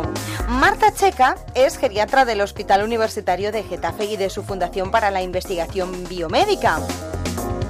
Nos trajo un traje, valga la redundancia, que se puso Juan Ramón Lucas para sentir cómo sería su forma física siendo octogenario. El atuendo se compone de una serie de pesos y contrapesos que simulan la movilidad de una persona anciana. Y además lleva unas gafas en las que uno parece tener cataratas y unos cascos que disminuyen la capacidad auditiva. Marta Seca, geriatra del Hospital Universitario de Getafe y de su Fundación para la Investigación Biomédica. Gracias por estar aquí con nosotros. Muchas gracias a vosotros. Eh, Marta ha venido, ¿me permites que te tutee? Por supuesto. Ella es mucho más joven que yo. Eh, porque están en, en un proyecto, o forman parte de un proyecto que, si no me equivoco, eh, no se hace solo aquí en Madrid, en Getafe, sino es un proyecto europeo de investigación eh, para mm, sembrar la conciencia sobre la fragilidad y la prevención de la dependencia en pacientes ancianos. Eso es, ¿Qué bueno. estáis haciendo exactamente? Pues mira, Juan Ramón, en, la Fundación llevamos a cabo varios proyectos europeos, los cuales lideramos y que todos ellos lo que intentan es promover la salud en los mayores y una mejora de la calidad de vida. Entonces, dentro del proyecto Free Clinic, Free Tools, Lómico o Sprint, por ejemplo, lo que hacemos en este último es un programa de ejercicio físico en los ancianos, de modo que eh, con unas pautas de ejercicio y nutrición mejoran su, función, se hacen más independientes y además es que no requiere de un ejercicio intenso ni algo demasiado severo, sino que simplemente con unas pautas, con un em, fisioterapeuta y el, nutricionista mejoran. Y la idea en realidad es, como en todos los proyectos que trabajamos sobre fragilidad, que es un estado previo a que el, a que el sujeto se haga dependiente, un estado de vulnerabilidad, es actuar ahí, ponerles, como te digo, un programa de ejercicio de actividad y mejoran función, son capaces de manejarse solos, salir a la calle y vivir mejor, que en realidad es lo que nos interesa, ¿no? Y mm, habéis venido con una maleta con un traje. Sí. Es un traje eh, que básicamente lo que hace es un diseño, eh, em, imagino que está científicamente demostrado que eso es lo que hace, que lo que hace es sentirte más pesado. Son pesos, contrapesos que colocáis en el cuerpo de una persona, pues por ejemplo en mi caso, yo, yo tengo 50 mm, y no sé cuántos tengo, 58 o 59. Qué bello. 59, gracias. Entonces, yo me, me voy a poner ese traje y mm, voy a sentirme como si tuviera 100 eh, o 95. Pues bueno, depende de, cómo estés físicamente, así te afecta más o menos el traje. Estoy muy bien, ¿verdad? Hecho un toro estás. así que te vas a notar súper mayor, sí. Yo creo que 100, En su caso de Juan Ramón, yo creo a lo mejor le podemos poner 80, 82. Vale. Qué buena Entonces vamos a ver, eh, este traje consiste básicamente en unos pesos. Yo, eh, Eso es, me cago en la leche. ¡Hombre, Arturo! Me, cago en la leche, me cago en... A ver si nos sentimos igual. Tengo un problema que como yo cada día estoy más joven, eh, me puse el traje y, parecía que tuviera 24, Pues ahora lo voy a contar y vamos a hacer una cosa. Em, vamos a ir poniendo el traje. Yo tengo ya lo que es la parte inferior, que son como una especie de, de, de, calzas, que me hacen sentir el suelo más... Eh, no tener esa conciencia de dónde está exactamente el suelo, perder un, perder un poquito la referencia. La sensibilidad del suelo, no la tienes. No, no, está recto el suelo, no, está recto. Y luego tengo unos pesos también en los tobillos. Unos lastres, efectivamente. ¿De, cuánto? ¿De qué? Pues a lo mejor unos dos kilos y medio cada uno. Dos kilos y medio. Luego en las rodillas también unos topes que me impiden mover las rodillas. ¿eh? Exactamente. Eso lo que simula es una especie de rodilleras, pero con, que, son rígidas, que lo que hacen es impedir que hagas la, el juego articular de, por ejemplo, subir y bajar escaleras, ¿no? Lo que es una artrosis de rodilla. O sea, yo me voy a intentar subir a esta silla y no puedo mover la rodilla, pues, de manera que no. empiezas a encorvarte, ¿te das cuenta? Sí, empiezas a encorvarte, pero todavía no, todavía no hemos empezado porque, eh, y ahora vamos a hacerlo ya, eh, eh, Marta me va a colocar... ¿Un chaleco quizás? Un chaleco y algo más. seguimos, ahora me acaban de poner un collarín. Y me ha puesto unos guantes. Estos guantes me dificultan la movilidad de las manos. Yo te he visto en directo, chatín, y eres una piltrafa. Me cago en la leche. bueno, eh, oye, me parece un... Eh, mi sensación ahora, eh, durante la publicidad, he subido unas escaleras, he bajado, la sensación era de, mucho peso, de mucha dificultad para moverme. Fragilidad. Mm, fragilidad. Eso es. Fragilidad. vulnerabilidad. Lo ha dicho Bego, fragilidad. Vulnerabilidad, exacto. Te sientes mucho más vulnerable. Entonces se trata de tratar de evitar que lleguemos a un, a, un punto de vulnerabilidad, de vulnerabilidad que puede ser ese o puede ser cualquier otro, con ejercicio y con toma de conciencia por parte de la gente que tiene ancianos o personas mayores alrededor. Eso es, hace también, como te comentaba, un poco más de, efecto empático, ¿no? No solo el mm. que tú te motives a cuidarte, sino también el que está al lado cuidando a su familiar, que tenga paciencia, que esperemos en la cola del, del, centro comercial o al comprar el pan y que entendamos que lo que a ti a lo mejor has subido escaleras lo haces habitualmente de una forma normal, en este caso te ha costado mucho más. Entonces que les entendamos que les cuesta moverse, pero no quiere decir que no lo hagan, todo lo contrario, hay que motivarles, entenderles apoyarles.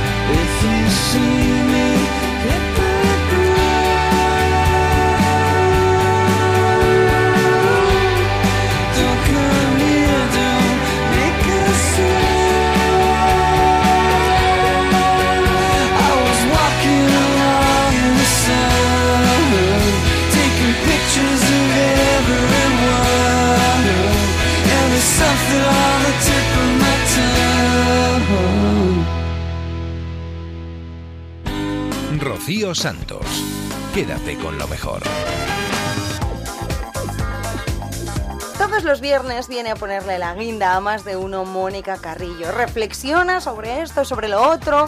Y el viernes pasado reflexionaba sobre la verdad y aquellos que creen saberlo todo. ¿Qué cómo vengo hoy? Pues hoy vengo con la pregunta recurrente enganchada. Llego con el pensamiento que se repite una y otra vez cargado en la mochila. Vengo con la respuesta a la nada. Llego con la ignorancia de siempre, de cuando era una niña.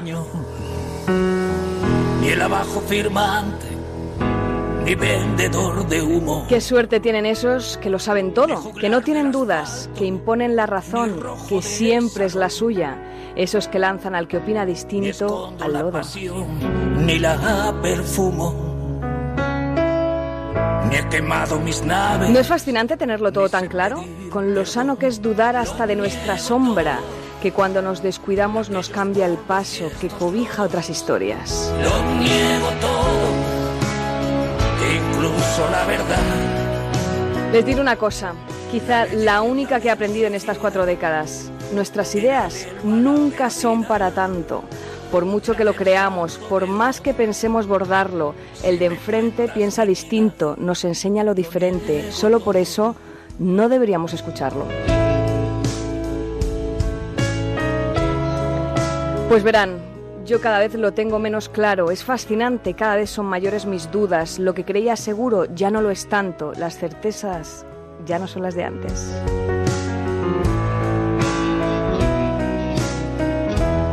Si lo piensan un momento verán que no es tan raro, la razón no es mía, la razón nos esquiva, nos vende al mejor postor, que nos entrega a precio de saldo. Me ha cerrado la tienda. La única verdad es que la verdad no es de nadie. Es escurridiza, se nos escapa entre los dedos, se nos va de las manos, nos hace tropezar en su huida. Sé lo que me conviene. Y el de enfrente, que está atento, nos lanza por la tangente la moraleja del cuento. Y al final es un sin Dios. No hay quien el final intuya. Todos creen ganar, nadie lo logra y la intolerancia se sale con la suya. Lloro con las más cursis películas de amor. Escuchen otras voces, refléjense en otras miradas, póngase en la piel del lobo, quítense la razón. Y una Venus latina me dio la. Porque es posible que la razón esté muy repartida como el gordo de Navidad. Yo, para empezar, lo niego todo. Niego todo. Quédate con lo mejor en Onda Cero.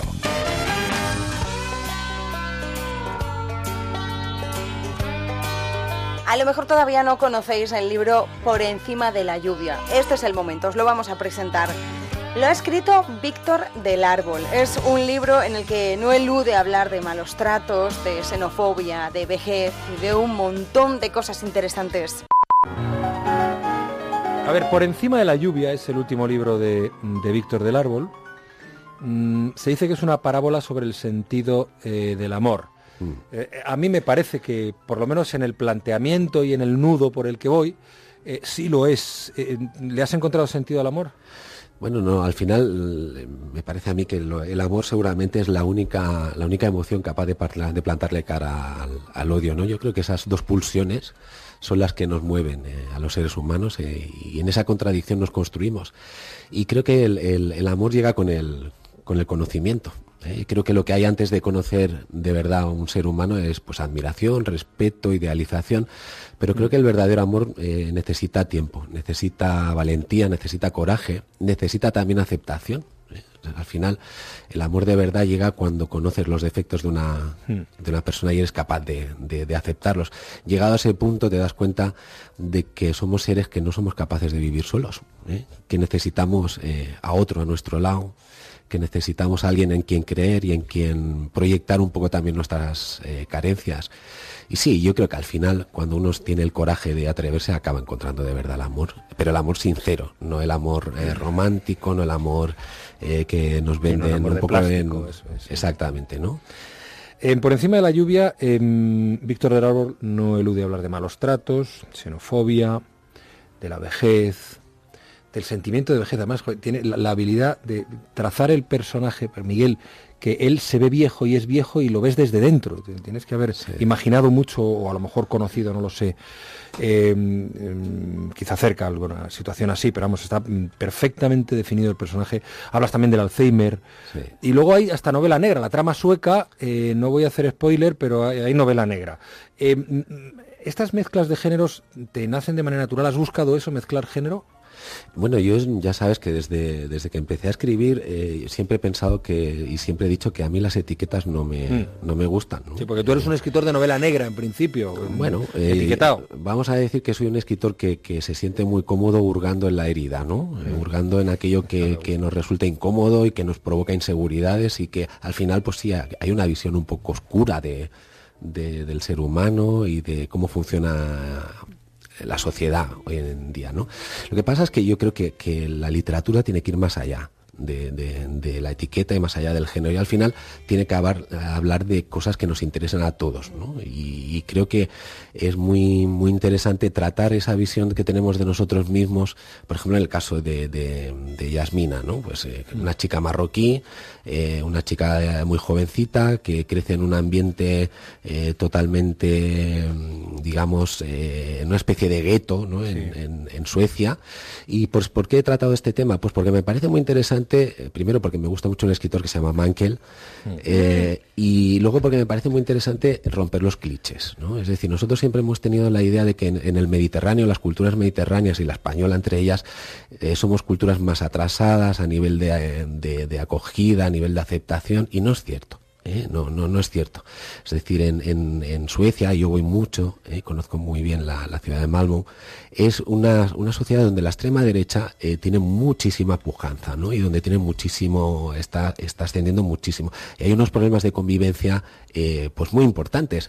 Entonces me parecía muy interesante esa visión de decir, oye, eh, en las sociedades supuestamente más avanzadas socialmente existe también esa, esa realidad y ese conflicto intergeneracional de, de migrantes que llevan, son de segunda, tercera generación y no acaban de encontrar su sitio en, en el mundo. Y eso es un problema que hay que, que hay que afrontar. Me parecía muy interesante. ¿Me puedo, Luego- puedo decir que est- estoy ahora mismo más enamorada de Víctor del Árbol? Bueno, porque Todavía no has leído por encima de la lluvia. No, porque no me lo has dejado, pero vamos, ahora- las cosas como son.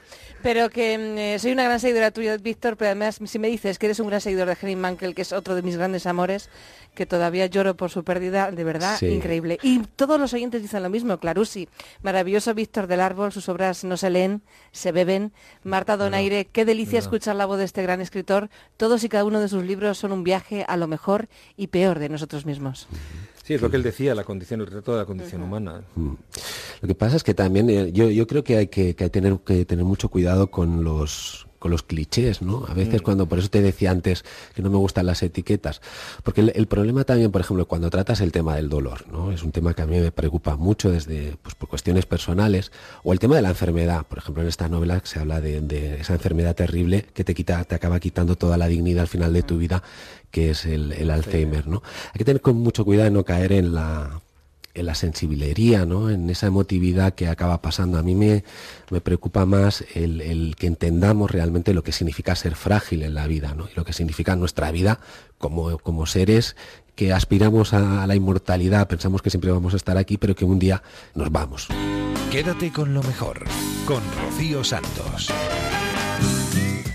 Una delicia escuchar a Víctor del Árbol, desde luego. Ahora es una delicia también escuchar al Mago More, que como siempre nos trae las últimas innovaciones de los emprendedores. Sabes que los niños se aburren mucho, siempre están preguntando cuándo llegamos, cuándo llegamos. Lamentablemente en los viajes así, sí, sí. Y, y hay veces que vas a hacer un viaje de 400 kilómetros y ya, y ya saliendo En el de- kilómetro de- 70 te dicen, ¿cuándo, ¿Cuándo llegamos, llegamos? Dices tú, horror la que me van a dar. Bueno, pues, ¿qué hacen los niños? Suelen pintar. Tú le das un, ¿Sí? Un, un cuadernito. Los míos vomitan, si pintan, vomitan. Bueno, pues fíjate qué ideaza. Mira, para que no vomiten. Que ha hecho Hertz, es la buena. empresa de coches de alquiler, ha sacado uno para probar, que es un Volvo XC60, con ilustraciones en la tapicería para ser coloreadas. Es decir, imagínate todos los asientos de cuero, pero con un montón de ilustraciones para, para que los niños coloreen.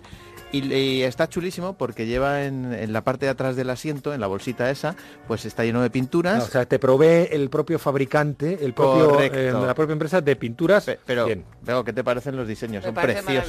maravillosos. A mí me- me ha gustado mucho la idea, ¿eh? Y los ni- y lo- ¿Qué pasa? Que cuando llega el coche a destino, pues obviamente todo esto es lavable y Ah. los pinta de nuevo. Y además es que es muy muy curioso porque la tapicería por dentro es muy es muy chula. O sea, tiene una pinta Sí, a mí me ha gustado. Vamos muy a, bonita. Pero a techo y colgarlo todo en Twitter, está, ¿eh? está puesto así. Sí, sí, lo están probando y si funciona, pues lo harán extensivo a más coches, Ahora, la lógicamente. foto esa donde el niño está suelto sin cinturón de seguridad es peligrosa, ¿eh? No, porque eso está parado, obviamente.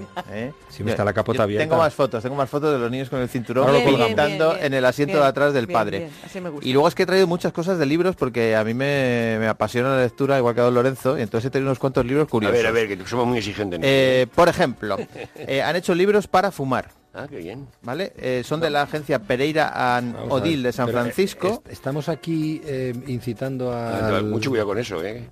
A ver si hace, no haga apología del fumar. Bueno, pues no. No, no, no, sí, dígalo, No, no, dígalo, me- me pero son libros me- me parece que te los curioso, lees ¿no? y hacen que fumes o, o que No, libros- son, son libros que están hechos de. están impresos en hojas de liar eh, Ah, tabaco. vale, vale, vale, vale. Y entonces vale. es muy gracioso Bien. porque tú vas Bueno, leyendo sí. y a medida que vas fume- leyendo vas arrancando la hoja Y te la fumas. y el lomo es un rascador para la cerilla. Ostras, Es buena. muy, muy curioso. Bueno, bueno. me parece que es una cosa curiosa. Sí, Y- sí, lo es, lo es. Te, tengo que, que- que conceder que sí. más que lo es. curiosa que nos enseñó una vez en una conferencia Paco Torreblanca. No sé si conocéis a Paco Sí, Torreblanca. hombre, el gran Es evidentemente- postrero, repostero de España. Bueno, yo diría que es el mejor repostero del, Del mundo, y sí. lo dicen todos Y los lo sigue grandes siendo después de los años, ¿eh? Eh, él está en Elda y nos dio una conferencia, entonces él le daba vueltas a cómo podía hacer una carta comestible. Y hizo una carta comestible. Una carta comestible, Una carta Paco. de postres con papel de arroz. Hace unos panini que son. Bueno, pues la espiral, la espiral era de chocolate. Y entonces bueno. es una barra eh, redonda metida en hielo y vas echando un chorrito de chocolate y a medida que va girando se hace la espiral para el libro. De manera que tú leías el postre y luego te lo comías. Qué bueno. O sea, una cosa in- impresionante. Es que ahí con Paco están sus hijos desde hace mucho verdad. tiempo en la innovación Sí, y, sí, sí, sí. y es de la, del, de- aparte de mejor repostero del mundo, probablemente de eh, los que más piensan en ideas nuevas para disfrutar de la repostería. Bueno, impresionante. Eh, ¿Qué más libros tenemos? Pues ya, te- ya podemos leer un libro sin abrirlo, amigos. Eso me ha dejado Es una provocación. Bueno, Es una provocación. no, no ha ido usted nunca el padre que le dice... Perdona, "Hijo, como el niño adolescente, oye, que no has abierto el No has libro. abierto el libro, pues esto es así. Esto es para no abrir el libro. Pues fíjate qué curioso que los investigadores del MIT, que siempre eh, hablamos del MIT, que es Sí, el sí. Massachusetts Institute of Technology, y Georgia Tech, han desarrollado un sistema que identifica el contenido de las nueve primeras páginas de un libro sin abrirlo. ¿Vale? A través de una radiación de terahercios, que es la misma eh, tecnología que se utiliza para detectar explosivos ¿vale? Entonces tú dices, ¿y para qué sirve leer un libro sin abrirlo? Que es la pregunta que me usted Sí, es la que haría cualquiera. Bueno, pues ¿Para es- qué, perdona, ¿para qué sirve leer un libro sin abrirlo? Pues me, me alegro mucho que me hagas esa pregunta, Juanra. Es una técnica de, de escaneo, ¿vale? Con la cámara de tercios y sirve para libros muy, muy, muy antiguos. Porque hay libros tan qué bueno, antiguos claro. que cuando los abrimos, a veces simplemente el contacto con el oxígeno pues ya hace que se oxiden bastante más, ¿no? Entonces han desarrollado un algoritmo, se meten estas ondas entre página y página, imagínate lo poquito que tiene que haber, y ahí van reconociendo los caracteres. Me parece que es una cosa impresionante Pues sí. y lo están utilizando ya en el Museo Metropolitano de, de Nueva York.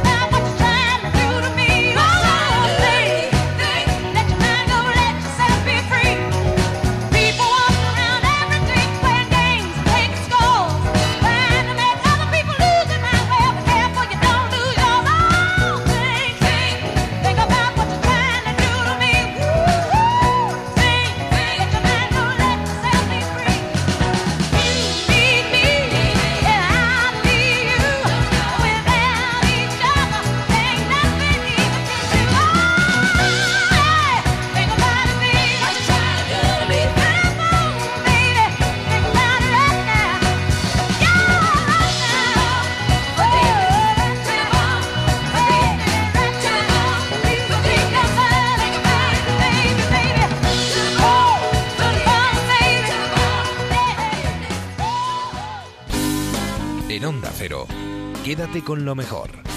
Rocío Santos.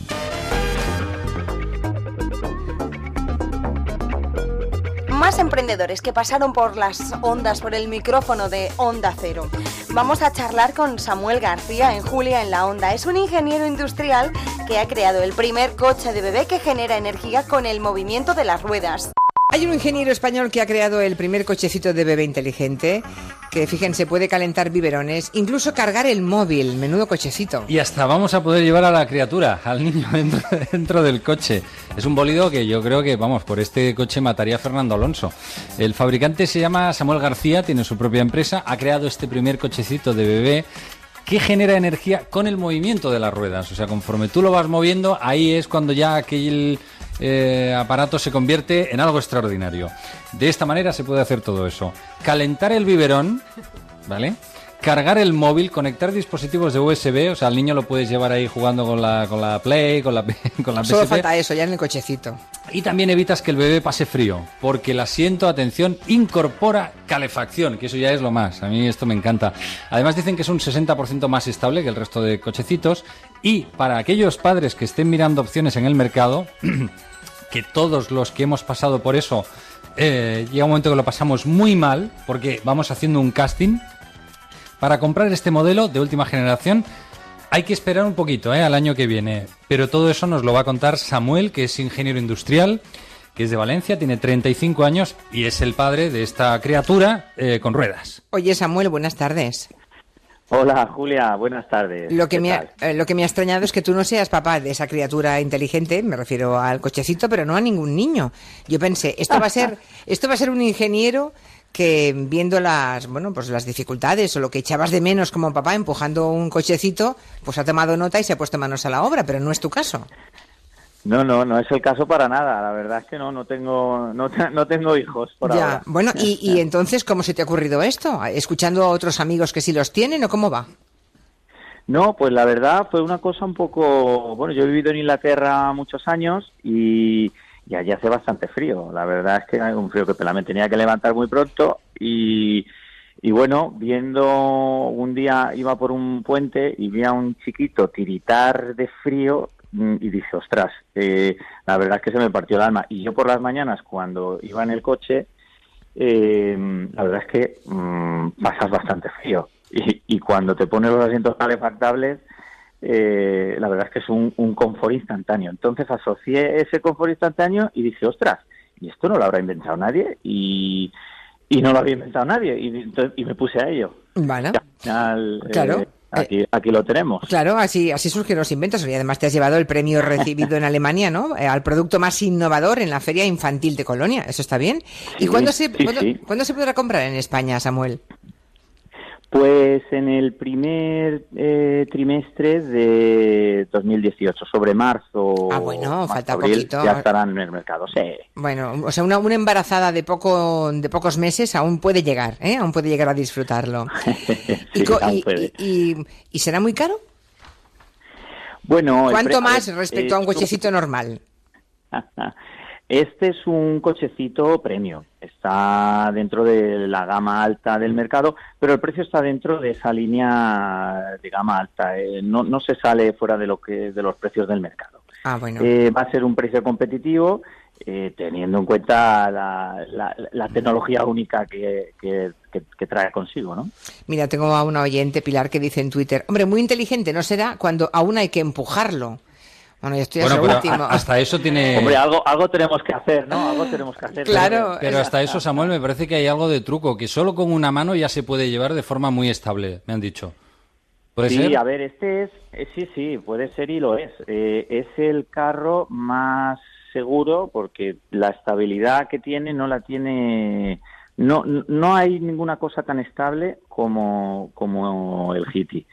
Eh, la verdad, creo que, que lo comentabais, eh, tiene un 60% más de estabilidad que lo que los requerimientos y la normativa establece, que es una normativa muy, eh, bueno, de- de- de- gra- por el público al que va dirigido es muy exigente, ¿no? Eh, y la verdad es que es un logro haber superado con creces esa, esa normativa. Otra pregunta de Francisco. ¿Cuanto más rápido lo mueves, más, más se calienta o más se va cargando la batería? Cuidado, eh, cuidado, a ver No, si el no. niño...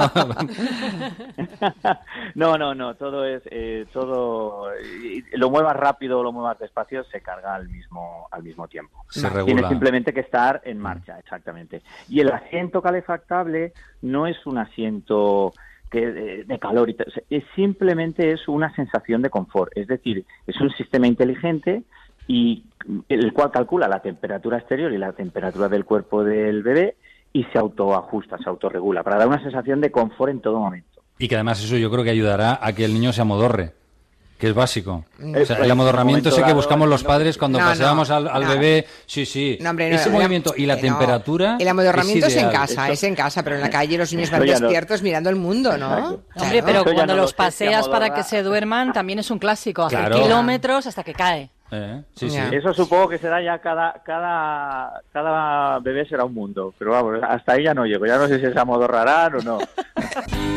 Rocío Santos. Quédate con lo mejor. Gente, personas que no se les pone nada por delante. Pues visto que de emprendedores tenemos en este país, como por ejemplo Cristina Luna. Ella no está en este país, pero es, es de aquí, es de nuestro país. Ahora vive en Pensilvania. Ella tiene un programa de radio en una emisora norteamericana. El programa se llama Café with Cristina. ¿Estás en una emisora de radio local en Pensilvania? Americana. Americana. Habla inglesa. Habla inglesa, pero, pero tu programa es en, en español. No, en inglés. En pero inglés. En, ingle- en- en inglés y ahora eh, y con dejes latinos. O sea, soltamos palabras en español de diferentes países latinos, hablamos de la comida, ponemos música, tengo invitados locales latinos también, españoles. Para ellos todos somos latinos. Claro, da igual que seas de, de Ecuador, de México o de España. Tú eres latina. Yo soy latina. Hispana también. Hispana la- latina de España, ¿no? Sí, claro, sí, sí, claro, claro, claro. Y entonces lo curioso fue que al hacer el programa en inglés, muchos de mis oyentes son angloparlantes y dicen, wow, por fin puedo escuchar y entender la cultura latina, qué divertido es la fiesta, todos estáis unidos, la familia, les gusta la alegría que tenemos, ¿no? Que para ellos todos somos iguales. Y yo pues intento diferenciar un poco, invitando gente y celebrando las diferentes culturas hispanas. O sea que el programa eh, lo escuchan no solamente latinos, sino sobre todo los norteamericanos, Sí. ¿no? Porque es una emisora norteamericana. Exacto, sí. Claro. Eso está bien, ¿no? Eh, está bien que dediquen una hora, aunque sea el domingo de 8 a 9 de la mañana. no es mucho prime time, pero bueno. Bueno, los que van a misa. Yo digo, me levanto y digo, bueno, ¿cómo están ustedes hoy? Que están duchando, están yendo a misa, están tomando su café con leche, por eso café with Cristina, ¿sabes? Claro. Hacemos muchas bromas, mi co-host es americana, e intenta hablar y dice, oh, café con leche, ¿sabes? Y entonces uni- unimos las culturas, que creo que es lo importante, entendernos, unir las culturas, sobre todo en estos tiempos tan que nos llevan, ¿no? Y- ¿Y funciona el programa de radio? Sí, a pesar de que es a las 8 de la mañana, tengo mis oyentes. El otro día estaba en un, en, en un restaurante y el, y el camarero, Nicolás, un francés que iba allí, dice, oh, tú eres, tu voz me suena, tu voz me suena, tú eres, you're Christina, Christina from the radio. Yo, sí, sí. Cristina from the radio. Sí, Mm. Cristina from the radio, dice. Es Cristina en la onda, ¿no? Cristina en la onda eh, en Pensilvania. Mm, Trump. ¿Ha votado a Trump, el pueblo en el que estás, de Ay. Pensilvania? Ay, ¿qué te voy a ¿Ganó decir? Trump allí? Sí. El problema es que hay- hay- la mayoría son demócratas, pero como hay muchos republicanos y hay mucha gente que es cerrada, familias antiguas, y, y, bueno, conozco muy, gente muy cercana que votó por Trump, pero muchos votaron por Trump porque estaban en desacuerdo con Hillary también. Ya, o sea, más fue un voto de castigo que... Sí. ¿Y se han notas a alguien arrepentido a día de hoy?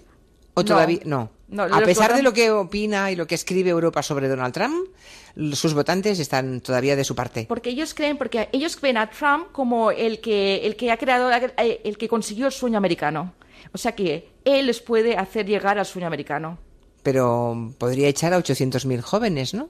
Los Dreamers. Y ante eso la comunidad latina, ¿qué hace? ¿Qué dice? Bueno, los que quieren ser muy anglos, entonces pues ellos están a favor de Trump porque claro, se alejan de lo que es el mundo hispano y los que abrazan la cultura latina, pues bueno, paciencia y nada, y se unen. Es mucho de unión. Ahora tengo un oyente que, que está- nos está oyendo, que es Emilio Quinteros, con su familia, que están aquí en Barcelona, es uno de mis invitados y tiene una gran iglesia, Vision Church, que ahí que unen a la comunidad. Y entonces ahí las iglesias unen mucho a la comunidad. Y la fe del converso, por lo que veo, ¿no? Sí.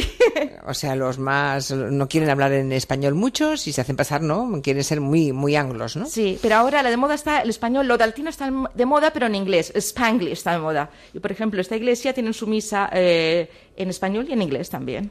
O sea que es la mezcla, el pupurri. ¿Y cómo ves Barcelona hoy que has aterrizado por aquí, tal día como hoy, con todo lo que está pasando? Ay, Dios mío, sí. Lo he vivido siempre de lejos, pero ahora me ha chocado un poquito. Me, me apena que las cosas estén así. La tristeza. Me da mucha tristeza y ojalá que la gente pueda hablar y se puedan entender y se puedan solucionar las cosas. Pues ahí lo dejamos. Cristina Luna, fue un placer conocerte. Gracias por mantenerme siempre al día. Que sigas siendo oyente fiel, que nosotros pondremos también la oreja, a ver si podemos escucharte en la radio algún día. Muchas gracias, Julia. Hasta pronto. Gracias. Gracias. En Onda Cero, quédate con lo mejor. Rocío Santos. A punto estamos ya de llegar a las 6, las 5 en Canarias. Eso quiere decir que se nos ha acabado el tiempo. Pero volvemos la semana que viene, la madrugada del viernes al sábado, a eso de las 4, las 3 en Canarias. Que si nos echáis mucho de menos, podéis escuchar los podcasts de los programas al completo, con todas las entrevistas enteritas y todo. Y lo tenéis también en onda0.es y en las aplicaciones para el móvil y la tablet que antes de irnos, por supuesto, nos vamos a quedar con el Somos Humanos, con los gazapos de Julia en la onda. ¡Feliz semana! ¡Adiós! Señor Osuna, buenas tardes. Eh, buenas tardes, encantado de estar con ustedes. También nosotros de tenerle aquí y que usted nos ilumine. ¿Cómo? Que usted nos ilumine. Tampoco hay que ser tan pija. Co- Nos ilumine. Ahora sí. A ver, ¿no tenéis ninguna noticia, no sé, algo que se cal, que se salga, ¿Qué querrá decir? A mi coño, yo qué sé.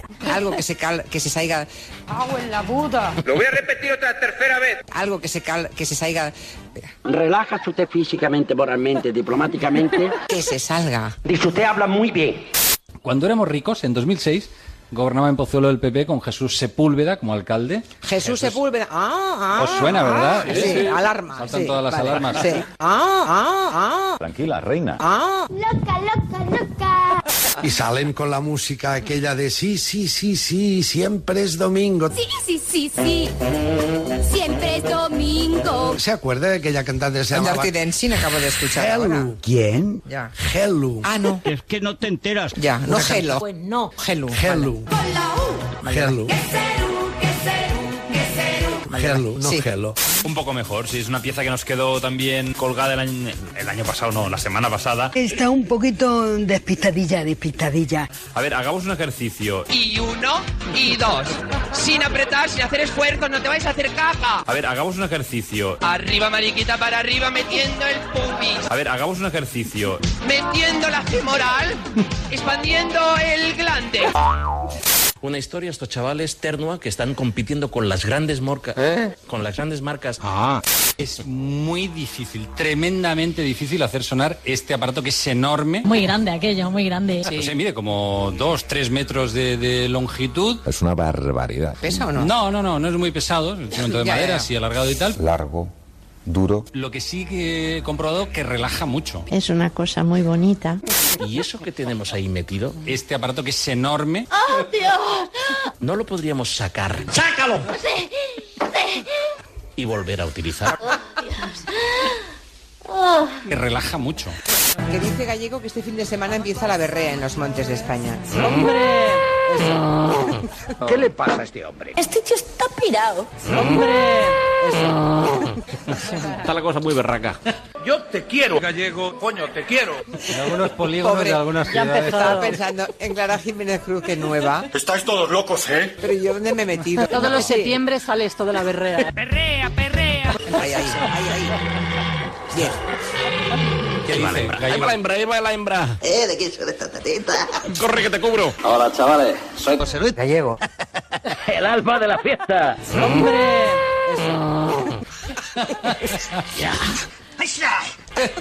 Es la cosa más, es la cosa más odorífera que hay en el, en el monte eh, español. ¡Qué peste, qué peste, qué peste! Orinan, hacen, hacen charcos de semen, Pues hacemos unas pajillas.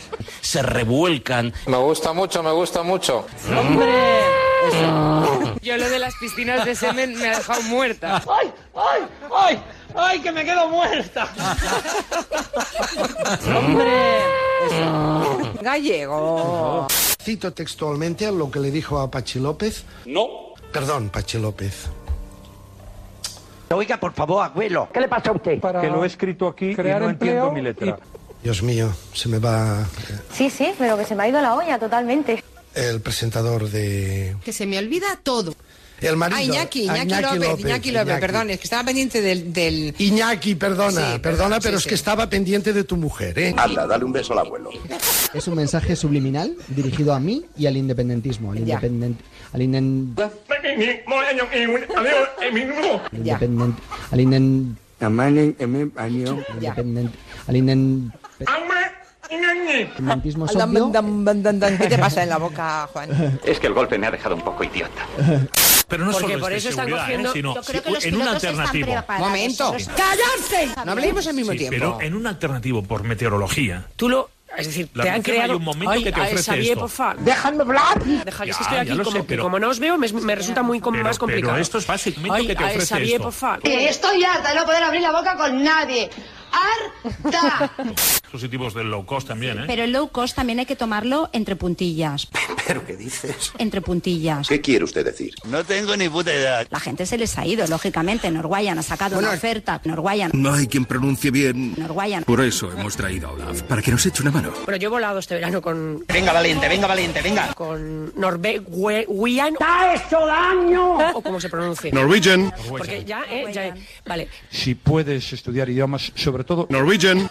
Pasó mucho tiempo allí, no sé, ¿qué, qué fue de ese Vicencio? Sencho, Sencho... Sencho... Sencho, Vincenzo Perugia. Dice, está hablando el italiano. ¿Qué te ha puesto de mal humor este lunes? Y cuidado con el lenguaje, ¿eh? Cuidado. Pues mira, el primer, el primer cabreo, y esto es textual, hija de puta, zorra de mierda, muérete. Cuidado con el lenguaje, ¿eh? Cuidado. Sí, sí. A ver, hagamos un ejercicio. Sí, sí, sí, sí. A ver, hagamos un ejercicio. Este aparato que es enorme. ¿Y eso que tenemos ahí metido? Este aparato que es enorme. No lo podríamos sacar. Ahí va la hembra, ahí va la hembra.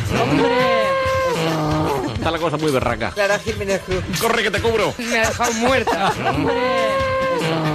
Clara Jiménez Cruz. Orina, se revuelca. Sí, sí, sí, sí. Xavier, por.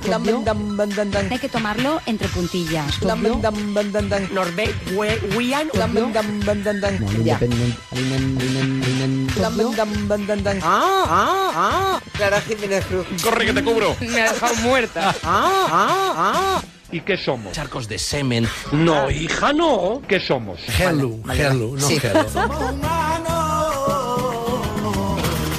Quédate con lo mejor en Onda Cero. Look at me. It really was not easy, but I can breathe. And I'm so grateful because I can see